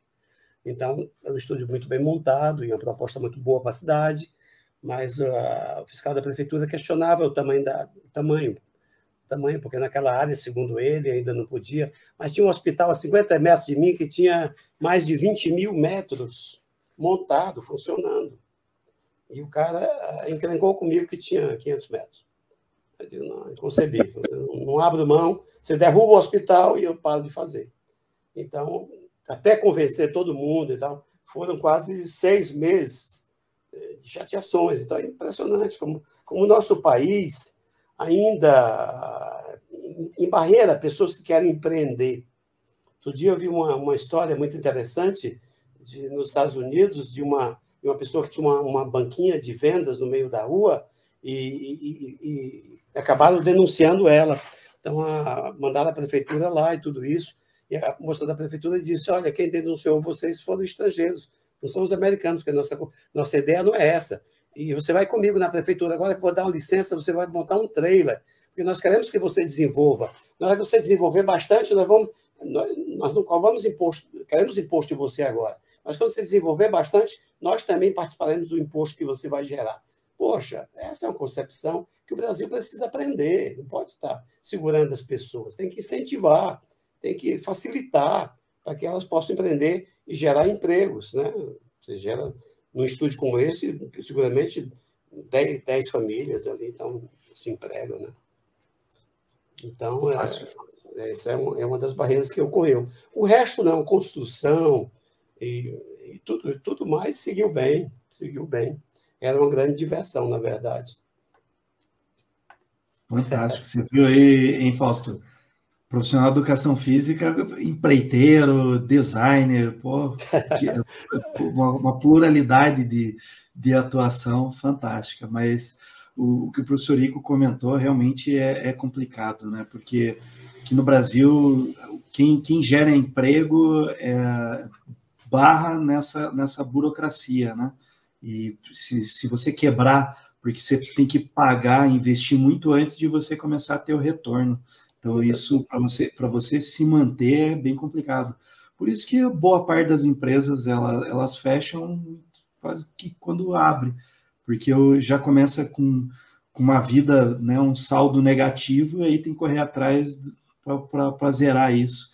E se você quebrar, ainda fica devendo a carga tributária para o governo ainda, eles te cobram ainda Exatamente. isso. Né? Então, então, assim, é, é, é, muito difícil. Tem que ser herói para ser empreendedor, para ser gerador de, de emprego no, no, Brasil, não, não é fácil. Muitas vezes, é, para montar um estúdio, se você tem um aluguel caro, já é um grande problema. Né? Então, é, havia uma vantagem, apesar de eu ter acessado também banco de, de, de desenvolvimento para complementar o dinheiro que a gente tinha para fazer, porque não era suficiente isso pagando anos e anos e tudo isso, mas de alguma forma a, a, a, casa que era nossa, a casa já era nossa, que nós derrubamos, né? E construímos do zero, botei no embaixo. Chegou uma hora que eu, como tem prédios em próximo e tudo, chegou um dia que eu desci a, a rampa para fazer o estacionamento. Nosso estacionamento é não é, não é um três metros inteiro. A metade ficou embaixo e a metade ficou para cima. Porque a gente não tinha como fazer uma rampa muito forte e também a gente não queria colocar em cima. Então, nós dividimos com o primeiro andar. Mas você vira pela fachada que não, você não percebe. Você tem um pequeno lance de escada pequeno, você já acessa em cima e o outro também você desce. Mas, enfim, eu estava dentro desse buraco, que eu disse com trator para cavar e tudo isso. No meio daquela, olhando para o trator, é aquele buraco em volta, e olho em volta os prédios assim, e eu disse: será que eu estou fazendo certo? Hein, Fausto? Será? Eh, que eu estou, Léo, que eu estou fazendo essa loucura, cavando o buraco em volta de dois prédios aqui, tudo isso. Então, tem esses desafios mesmo, né? Então, a coisa de, de você empreender é um pouco de desafio, você tem que ter um pouco esse espírito. É, eu me inspiro muito no, no, no, acho que está bem ali, mas não vou mostrar, não. É uma foto minha com 18 anos de idade, eu do lado da minha mãe, ela me acompanhando, só que eu de macacão e um paraquedas nas costas para dar o primeiro salto. E a minha mãe do lado. Hoje em dia eu vejo a foto e diz que maldade, como é que você fala maldade dessa? Mas estava lá, desafiador, né? Então, já vinha com esse espírito, desde moleque ali e tal. Então, essa, a foto está aqui do meu lado, eu guardo aqui sempre para saber que, a, que os desafios começaram ali com, com minha idade menor e tal, tudo isso. Mas é assim, cada empreendedor deve ser um pouco, não pode ser responsável, claro, todos nós temos essa, essa noção e essa clareza, não pode ser responsável, até que ponto você vai montar, não adianta eu querer montar uma coisa que eu não tenho uh, dinheiro suficiente para montar e ter um sonho, mas faz na altura do teu, do teu do que você pode construir, né? Muitas pessoas montam bons estúdios nos seus bairros, em áreas menores, pequenas até, mas, mas que acaba sendo um grande serviço para ele, porque porque eh, ele atende pessoas que, que geram mais dinheiro, talvez que eles fossem se empregar em algum lugar, e então ele, ele, ele pode ele mesmo ser um empreendedor da, da vida dele, né? com, outras, com outras alternativas. Talvez tudo que a gente mostrou aqui possa inspirar um ou outro né? e ajustar de acordo com a sua realidade. Né? Vou ser polêmico em algum sentido, porque agride um pouco as pessoas. A gente tem uma legislação no Brasil que atrapalha a formação do profissional. Por quê? Porque limita o tempo de estágio. E olha só o que, que, o que acontece. A ação, a prática, é a prática que alimenta a ciência, muito mais que a ciência que alimenta a prática. Muitas das coisas que a gente faz hoje, um cientista foi lá, viu alguém fazendo, ficou curioso, falou, cara, queria descrever esse fenômeno. O fenômeno já existe e a ciência vai lá e tenta descrever, tenta entender esse fenômeno. E traz, traz respostas para a gente, para a gente otimizar essa utilização. Então, quando eu estou no meu dia a dia, quando eu estou na prática, quando eu estou fazendo com a mão na massa, quando eu abro um livro depois de colocar a mão na massa, é muito mais fácil eu entender o que está ali. O que aconteceu comigo? Eu era provisionário desde 97, recortando a história, eu entrei na faculdade do segundo semestre de 2003. Quando eu entrei no, no laboratório de anatomia, era tudo muito claro mim. Era tudo muito fácil. Parecia até que eu era uma pessoa inteligente, que eu não sou. confunde, aliás, é, é, isso é um ponto importante, quando a gente fala de, de formação e dedicação, é, eu, particularmente, eu tenho muita dificuldade, eu, eu, eu não sou uma pessoa, eu, eu, em volta dos meus amigos são pessoas muito mais inteligentes do que eu e que me puxam muito para cima, e isso me faz precisar estudar mais do que a média para poder chegar nessa galera, para poder estar um pouco perto deles, eu tenho que estudar três, quatro vezes mais do que ele. E é isso que eu faço no meu dia, isso que eu faço, que eu faço desde que eu entrei na faculdade. Aliás, muito antes eu já fazia curso. Mas era muito mais fácil, na hora que eu sentava para estudar, visualizar algumas coisas técnicas, pelo simples fato de eu já estar vivendo aquilo no meu, já estar fazendo aquilo no meu dia a dia. Agora, uma pessoa entra na faculdade, tem que passar dois, dois, dois anos, quatro períodos, para poder entrar no estágio, porque ela tem um limite de tempo que ela fica no estágio. E aí isso dá uma discussão longa por questões de aproveitamento, de mão de, mão de obra, né, de trabalho escravo, etc, etc, etc. Eu entendo tudo isso, mas do ponto de vista da formação a gente saiu perdendo. É uma discussão que não é simples, ela é complexa. Eu estou falando da formação, a qualidade da formação. E o meu entendimento, na qualidade da formação, a gente perde. Uma das coisas que a gente perde é que a gente tem um tempo de estágio muito curto. É, é igual você vai para a autoescola, faz toda a parte teórica, quando você senta no carro, aquela parte teórica não adiantou de nada. Aí você faz 10 aulas de direção, pega a carteira de motorista e vai dirigir na Avenida Brasil. Você aumenta exponencialmente a chance de dar cagada. Você pegar um cara que acabou de dirigir, você vai botar ele numa corrida de Fórmula 1, estou dando um exemplo bem extremo. Como é que você faz o processo para o cara chegar no nível alto de qualquer esporte? Ele tem que começar desde pequeno praticando aquele esporte. Ninguém aprende nenhum esporte na sala de aula. Ninguém aprende nenhuma profissão, nenhuma prática dentro de uma sala de aula teórica. E a gente tem isso completamente invertido, pelo menos aqui no Brasil. Eu não sei como é que é no resto do mundo. Eu tive a sorte, isso é sorte, de ter o processo que eu acho o processo mais coerente. Por conta da, do provisionamento, eu consegui trabalhar muito antes, Aí vão dizer, ah, você deve ter feito muita merda, errou.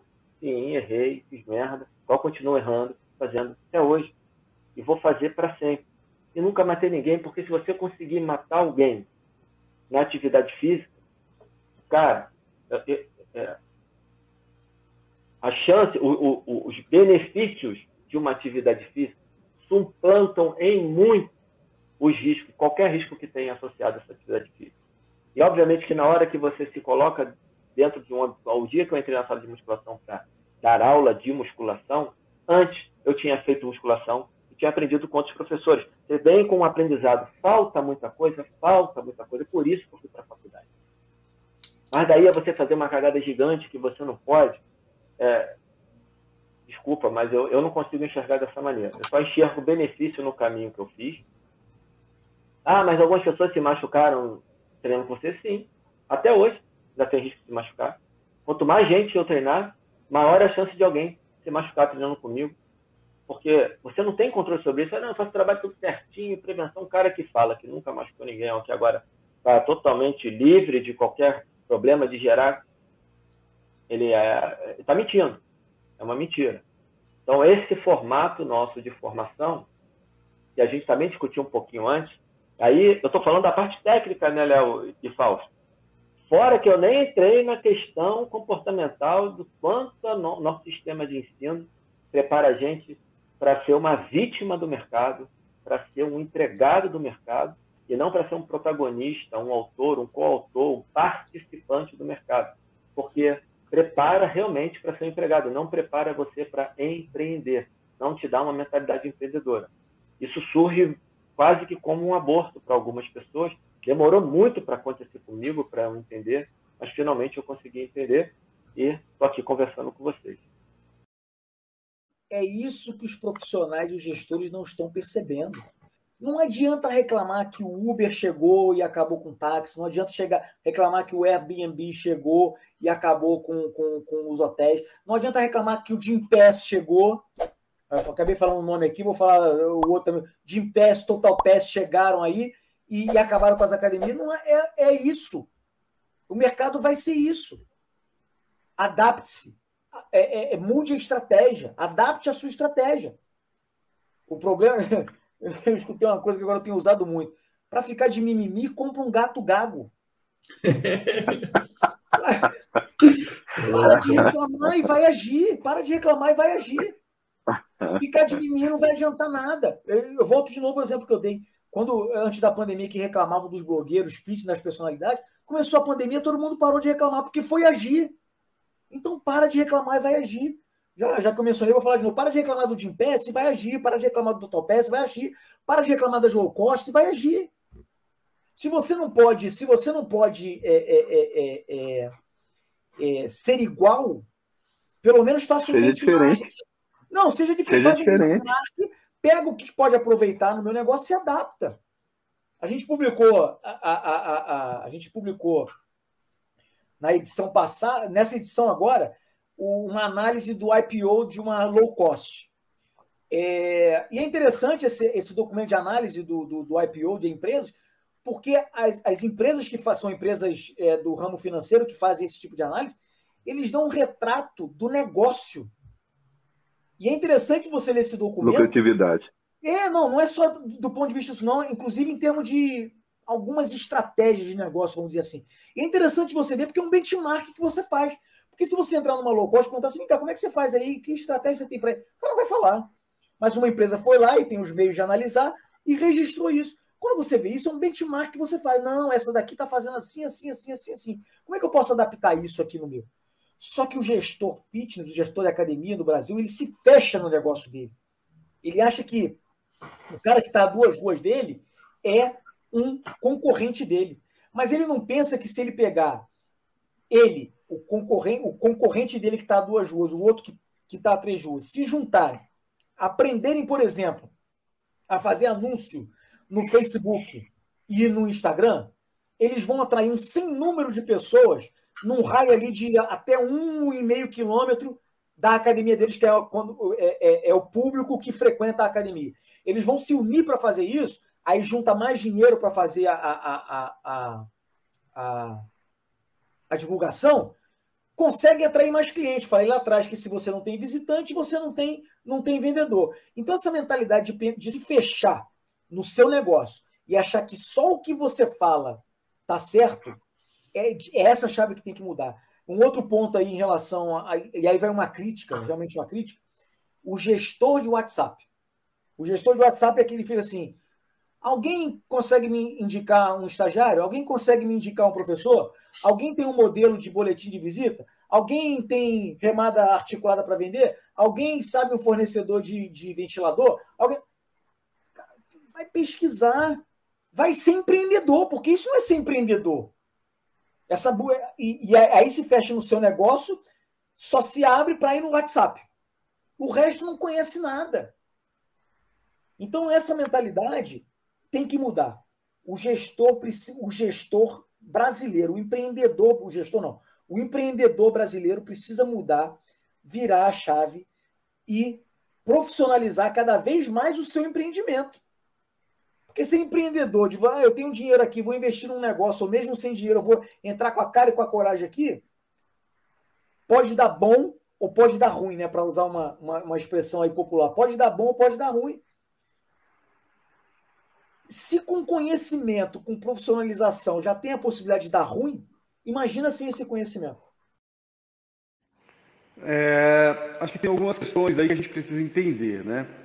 Uh, primeiro, eu concordo com a ressignificação que a palavra que o senhor usou.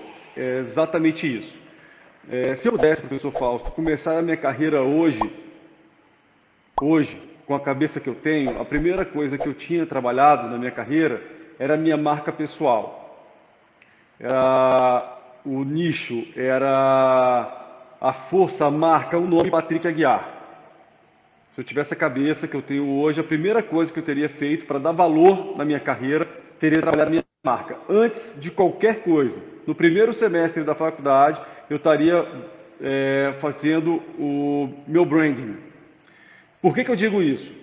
Porque na educação física, como o senhor bem disse, a gente vende o projeto Gostosa 2021. O...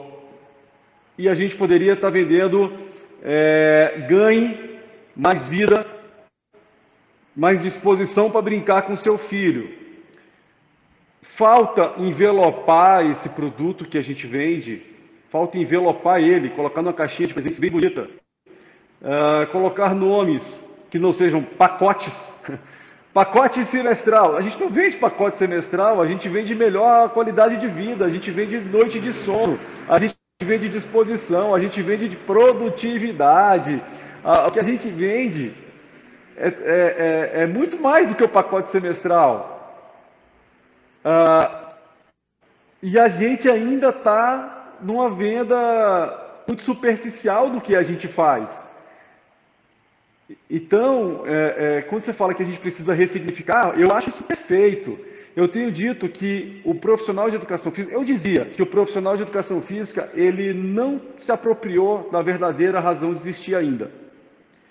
Eu tenho dito agora que profissional de educação física está começando a se apropriar da verdadeira razão de existir.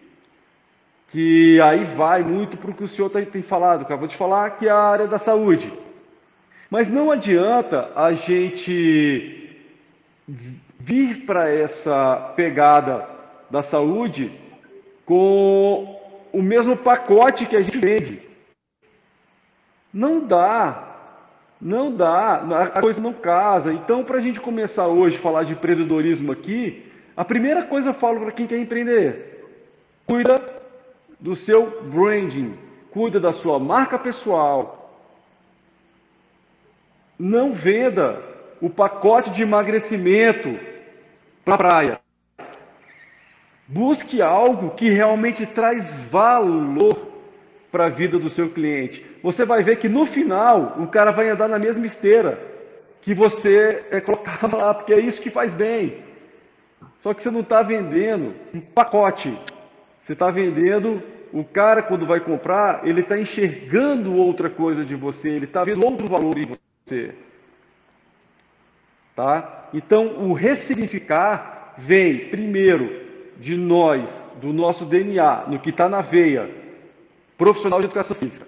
E aí a gente tem tentado fazer isso nas esferas que a gente trabalha. É mudar, é andar bonito, é andar elegante, é mostrar que a educação física não é bermuda e que é largado. Tá? E aí isso tem que vir para a cadeia.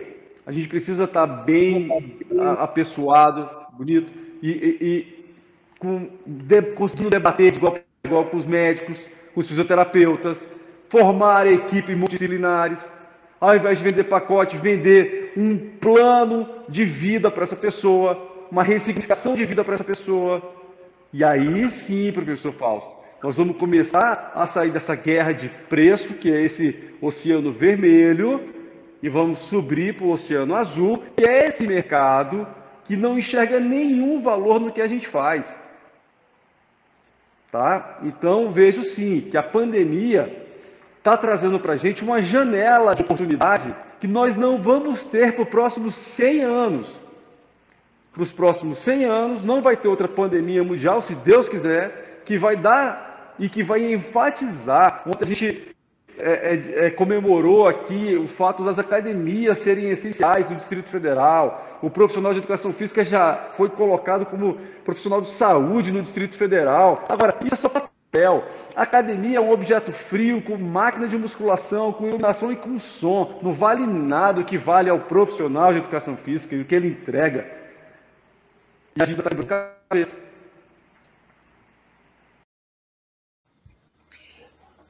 Professor Léo, eu enxergo assim, ó. É, é, quando a gente olha para a nossa habilidade, né, e o que a gente é bom ou não é tão bom, porque a gente não é bom em tudo, né? A gente vai ter algumas habilidades mestres.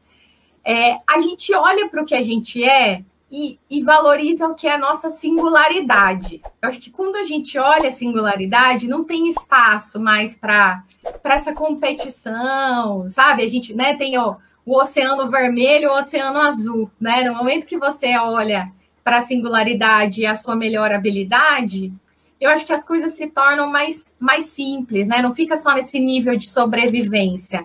É, eu acho que aí é um posicionamento mais leve nosso, falar, eu tenho isso para oferecer, e esse é o meu melhor, né? E eu estou disposto a aprender, porque a gente entra também como um profissional do futuro com uma necessidade de do lifelong learning, né? Que é o aprendizado ao longo da vida, né? Ser um eterno aprendiz, não importa a sua, a sua idade, né? E hoje a gente tem uma oportunidade gigantesca para aprender, né? Por conta dessa quantidade de informações que a gente tem.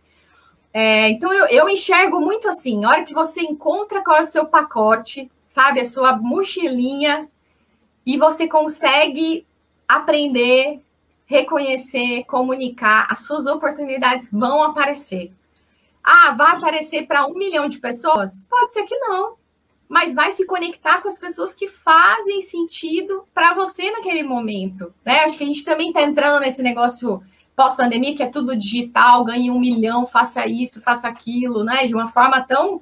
É, vou ficar, vai ficar rico em 15 dias, né? Seis e sete e tal. É uma Muito construção, né? A gente quer construir uma, uma comunidade que seja real, né? Onde as pessoas possam se ajudar, onde elas sintam a vontade, sintam confiança para contar as dificuldades que elas têm. Você não tem preço, né? Pode ser uma comunidade de três pessoas, uma comunidade de 150, de, de um milhão, pode chegar também, né? Mas é, eu, eu acredito muito nessa no poder que a gente tem né, dentro dos círculos, né? Que ele pode começar pequeno e depois ele vai, vai se ampliando de uma maneira muito harmônica e leve. Na verdade, a gente não, não se perde do, do, relacionamento, né? Nós somos humanos e gente gosta de gente, se conecta com gente. Uhum. Independente se está no digital, se está no offline, né? Isso tem que existir. É lógico que é, hoje se fala muito, e você trouxe esse 6 em 7, 8 em 7, 7 em 7, é tanto 8, tanto 0, que a gente fica louco nesse negócio, né? Então, assim, então, o que significa hoje é você ter, você é alguém se você tem não sei quantos mil seguidores. Sei, gente, adianta você ter não sei quantos mil seguidores e você não converter esses seguidores né? Como é que está o seu relacionamento com essas pessoas? É verdadeiro? Existe? E isso só vai acontecer quando você reconhecer as suas habilidades para que você consiga aplicar no seu relacionamento. E isso indifere se ele é no offline ou se ele é no online. Né? Então, assim, eu acho que o que a gente tem que, que, que trazer, você traz isso muito legal, e o Léo trouxe também, assim como o Fausto, né? É muito importante a gente ter esse olhar para a gente, mas como eu consigo usar essa minha habilidade para as coisas acontecer? Porque senão a gente fica falando e fica muito no demagogo, né? Ah, tal, tem no livro X, no livro Y, tal, é. e as pessoas não conseguem trazer o como. Então, como que a gente consegue aplicar essas habilidades para que a gente realmente te, seja uma, tenha uma profissão valorizada e seja um profissional com, de, com destaque. Né, Léo, eu te cortei, mas você conclua aí, desculpa. Não, não, na verdade você complementou e daí agora vai fazer sentido, porque por que, que eu fiz essa pergunta, né? Eu coloquei dessa forma. Porque eu, eu sempre gosto de, de, de entender por meio da origem das coisas, né? Eu acho que ninguém nasce é, sem, sem um propósito, né? Então não é, ah, eu larguei, acordei e acabou-se. E eu vejo que, que essa questão da competição, você enxergar o, o, o próximo, né, como, como seu adversário, ela vem de uma história da educação física, da sua origem ou, é, do esporte. Então, onde é muito incentivado essa questão é, da, da competição. Daí é aquela questão, se é uma competição, o mais preparado, né, teoricamente, ele vence. E aí hoje a gente, isso sai do esporte, aí você vem para uma sociedade e a sociedade prega outra coisa. E eu vejo o quê? Um choque cultural nisso. Então, quando a gente fala que a gente precisa ter modelos, vários modelos, é porque as pessoas precisam se ter essa identificação. Então, não adianta a gente, por vezes, ficar repetindo: olha, personal, saia da academia, bata na porta do seu vizinho, porque ele está com hipertensão, ele está com diabetes, se na cabeça dele ele tem aquilo que ele não, ele tem que competir, que ele é o melhor professor, que vai deixar o bumbum na nuca, né, Fausto, o trapézio na orelha e a barriga chapada, e, e assim, não é errado nisso, mas é o que a Marina trouxe, né, a estratégia do Oceano Azul, você vai ficar no mar, mar vermelho, a competição você vai brigar para quê? Vai ficar um bando de raivosos brigando por migalhas, e não vai ter o que aquela aquele contrafilé suculento que é o que realmente as pessoas precisam. E aí envolve toda essa questão do relacionamento. E aonde que vai essa questão? Né? Ela vai numa ideia de autoconhecimento também. Né? A pessoa precisa se conhecer, saber que ela é limitada, e principalmente que o Falso falou há pouco, copo cheio tem que esvaziar, né? Diminuir um pouco, descer do, do, do pedestal e falar, cara, sozinho eu não vou. Eu preciso de ajuda, eu preciso de várias pessoas que tenham habilidades distintas da minha e eu formo que um grande grupo, um grande, chama assim, um grande colegiado, né? Sim, é, é, justamente isso, né? Eu acho que coloca bem é, é, o, o, mundo para onde estamos indo, né? Eu adorei essa, essa, essa relação de que, que somos estudiosos. Eu sigo um, um, um, mentor, não, um professor doutor, que o Silvio Meira, né? Ele fala, não sei se você conhece, é, é em tecnologia, ele fala muito isso, que nós, nós, nós antecipamos o futuro talvez em 5 ou 10 anos, né? Nós estamos ainda avaliando o que que o quanto isso em alguns mercados mais, em outros mercados menos, mas, mas, mas essa, essa é questão de que novas valências são, são necessárias para nós enfrentarmos o futuro, né? Eu, eu, eu, é eu falei, eu entrei com muito preconceito, né? Falei, pô, mas não, não dá, tal. Só que aí que acontece? Uh, então, como que eu estruturo o meu trabalho assim? Então, eu tenho uma, uma anamnese, eu até falo, até coloco, olha, você vai fazer, vai passar por uma avaliação física mais completa do que muita academia, mesmo online. Então, eu, eu estruturei pensando assim, bom, eu não vou ter contato nenhum presencial com o aluno. Então, Uh, no, no, no, caso da minha consultoria, quando ele, é, ele contrata, ele já recebe direto. É muito. É não, é, não vou dizer que é simples, senão eu estaria sendo leviano, porque não, não é. É muito possível você já ter uma estrutura de site e tudo mais, com automações. A pessoa compra, já recebe direto ali o link para o Google Forms, com toda a estrutura tá, de, da anamnese. Só que o que acontece? Eu tenho que entender quem é essa pessoa, então informações gerais, uh, Aí eu, eu tenho uma anamnese muito elaborada, do tipo de qual momento que está, detalhado do que fazer de treino, manda a ficha dos últimos treinos. E aí eu tenho a parte física, eu tenho análise do padrão de movimento, eu tenho a flexibilidade, que aí eu vejo em graus, só usar o Kinovéia, outro aplicativo, que aí eu vejo em graus, flexão do quadril, alguns outros movimentos, ali eu consigo analisar. E, uh, teste de, de resistência na esteira, submáximo, a pessoa realiza, a cada três minutos ela me manda, eu não vou ter o VO2 dela. Só que eu tenho como ela reage a um trabalho aeróbico. Então, se eu sei que a pessoa está no 10 por hora, ela está a 140 batimento, e a percepção de esforço, eu mando a tabelinha para ela, para ela entender. Falo, você vai ter que ler, vai trabalhar, se quer um treino, não vai ter que estudar para entender. Falo, se você está lá a 10 por hora, 140 batimentos, sua pressão de esforço é 12, e a, a 11 por hora você está a 170 e a percepção é 18, opa, então já sei que eu vou trabalhar ah, um, um período maior, 8, 9 por hora. Ah, dá um tiro, 10, 11 talvez. Então já tenho uma informação uh, qualitativa da condição da pessoa e tudo mais, isso me dá uma, uma, capacidade de montar um treino muito específico e muito seguro.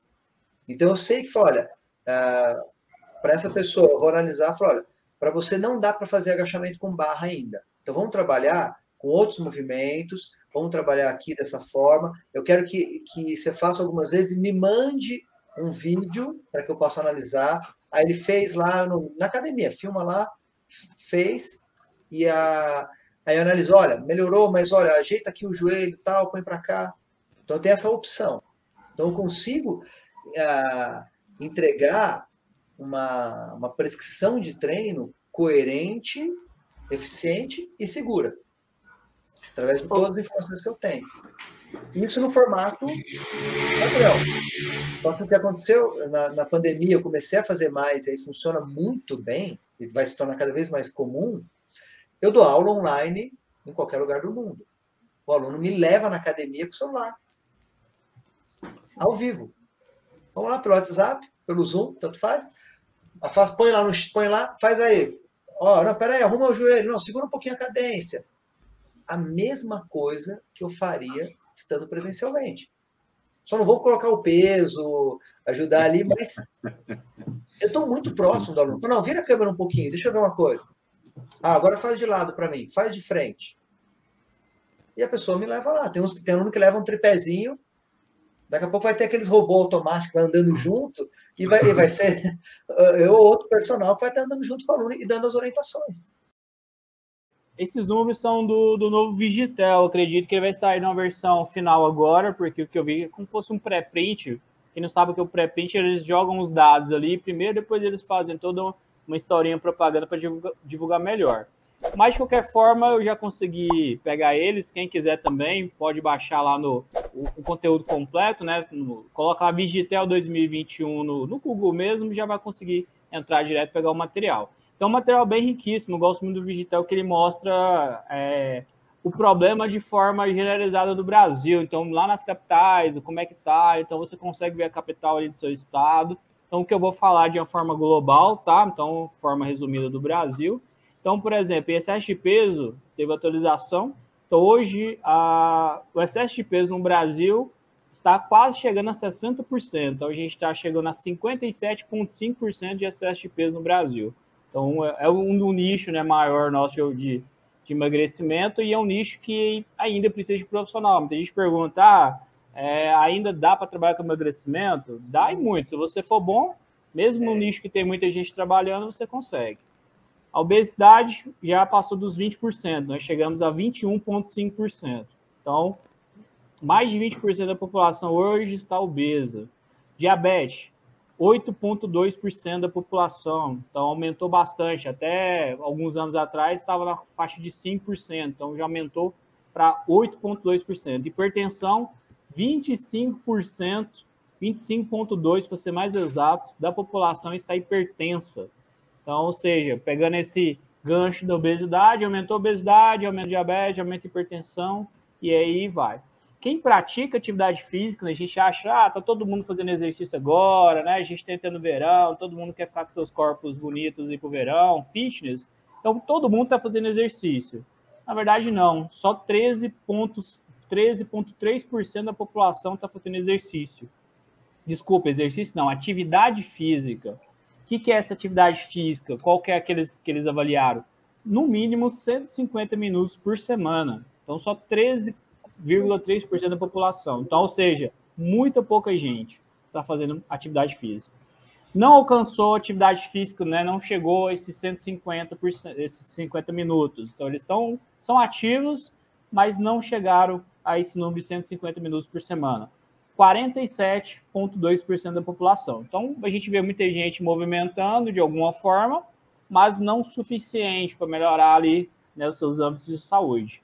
E pessoas inativas, em torno de 14,9% também de inatividade física, ou seja, são pessoas que não fazem exatamente nada, nada. Então, isso é um, é um processo muito sério, porque a inatividade física, o sedentarismo, né, é uma das coisas que mais mata tanto quanto o coronavírus. Com a parte do futuro relacionada à tecnologia, eu, eu sou uma pessoa que eu fico antenado o tempo todo em tudo que acontece no mundo e na parte do fitness, principalmente. Eu já li a obra lá do Elon Musk também, a parte de Neurolink, eu acompanho muito a parte tecnológica. Eu vejo sim, vai ser realmente uma preocupação em diversos mercados, não só no fitness, mas outras áreas. E eu acredito que essa é uma dor de cabeça que a gente vai passar, mas acho que o momento vai acontecendo, né? E daí a gente vai se readaptando. Então é uma coisa que eu não fico me preocupando assim, de uma maneira, nossa, estou entrando no mercado, vai estar tá vindo o futuro. Eu vou acompanhando, cara. Assim como eu vi a parte de criar um, um, produto digital no momento que deveria ser criado, fui criei. Fiquei pensando, ah, será que vão falar, que vão achar que vai ser bom, se vai ser ruim? Peguei e fiz, porque se eu penso em, em, em estar à frente do mercado fitness hoje, no Brasil principalmente, o mínimo que eu tenho que fazer é estar dentro da, das novidades. Então vamos supor, suponhamos, né, que entre essa cápsula do anti-envelhecimento, eu não sei se ela vai gerar hipertrofia muscular, né? Mas vamos supor que ela gere aí, talvez seja uma preocupação. Mas só que se eu pego essa parte hoje e começo a pensar, né, que nem o Leonardo, eu sou igual você, viu, Leonardo? Eu fico o tempo todo só assim, cara, sério mesmo, cara. Falo, nossa, estamos ferrados. Falo assim, então, eu, eu, fico assim, cara, o que, que, eu vou fazer então daqui a um tempo? Eu já fico pensando daqui 20 anos, né, na minha vida pessoal, na minha parte profissional, né? Então, eu, eu não levo essa preocupação para o meu dia, né, para realmente não perder meu tempo porque eu sei que vai demorar talvez um pouco, então eu vou sempre seguir no mercado, né? Então tem palestras, seminários, é, eu chego e vou mesmo, vou entender o que está acontecendo com os grandes dentro daquele mercado, vou adaptando e assim eu vou seguir no mercado. Se tiver que entrar só no digital, mas eu sempre com, com a cabeça de ser o melhor e entregar uma excelência em tudo que eu colocar. Isso é muito bom, que vem muito dessa, de, desse olhar, né? De empreender, de você se desafiar, de você estar sempre com o olhar aberto, vendo o que está acontecendo no mundo, se atualizando, que são os três pilares primordiais para o empreendedor, né? Você tem que ter um equilíbrio espiritual e mental, você tem que entender do teu negócio, saber o que você quer realmente alcançar, ter essa mente de campeão que a gente fala, né? Que é você ter realmente esses três pilares e o conhecimento que vai de encontro com a, a sua atualização, o seu conhecimento técnico, o conhecimento do seu negócio. Então, é lógico que a gente está falando, a gente está supondo, mas não é tão distante assim. A gente viu que agora nessa pandemia o salto que deu a tecnologia, o marketing digital, as redes sociais, então assim, é um instalar de dedos. Então, se você está empreendendo, você que se tornou, saiu de professor para empreendedor, criou o seu negócio, desenha o seu negócio,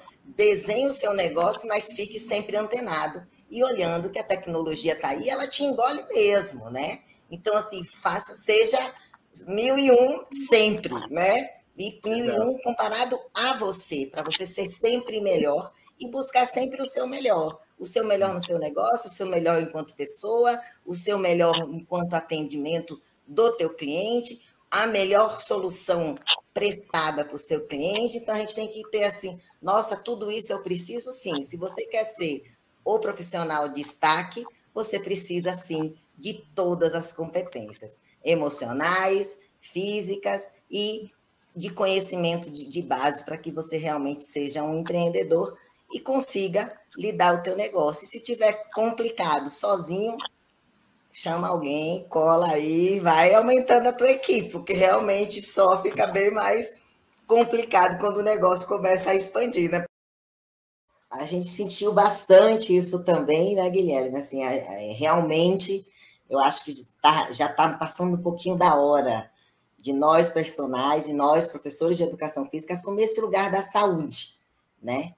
Porque de fato somos profissionais da saúde e precisamos nos especializar para conseguir essa valorização da sociedade, né? Que assim, não, eles só vão nos valorizar se nós ocuparmos esse lugar. Né? Então, o posicionamento da gente é fundamental, o conhecimento nem se fala, né? Mas a gente também precisa se posicionar. E eu acho que aí vai desde a da, da vestimenta, de como você fala, de como você se coloca, né? O nicho que você escolhe, para que você de fato consiga esse lugar ao sol que já é nosso, né? Mas a gente precisa realmente trazer com muito com muita vontade, realmente, de fazer a diferença. O que, que você acha, Léo? Eu, eu vejo, vejo por aí, já é algo que a gente vem repetidamente falando, né?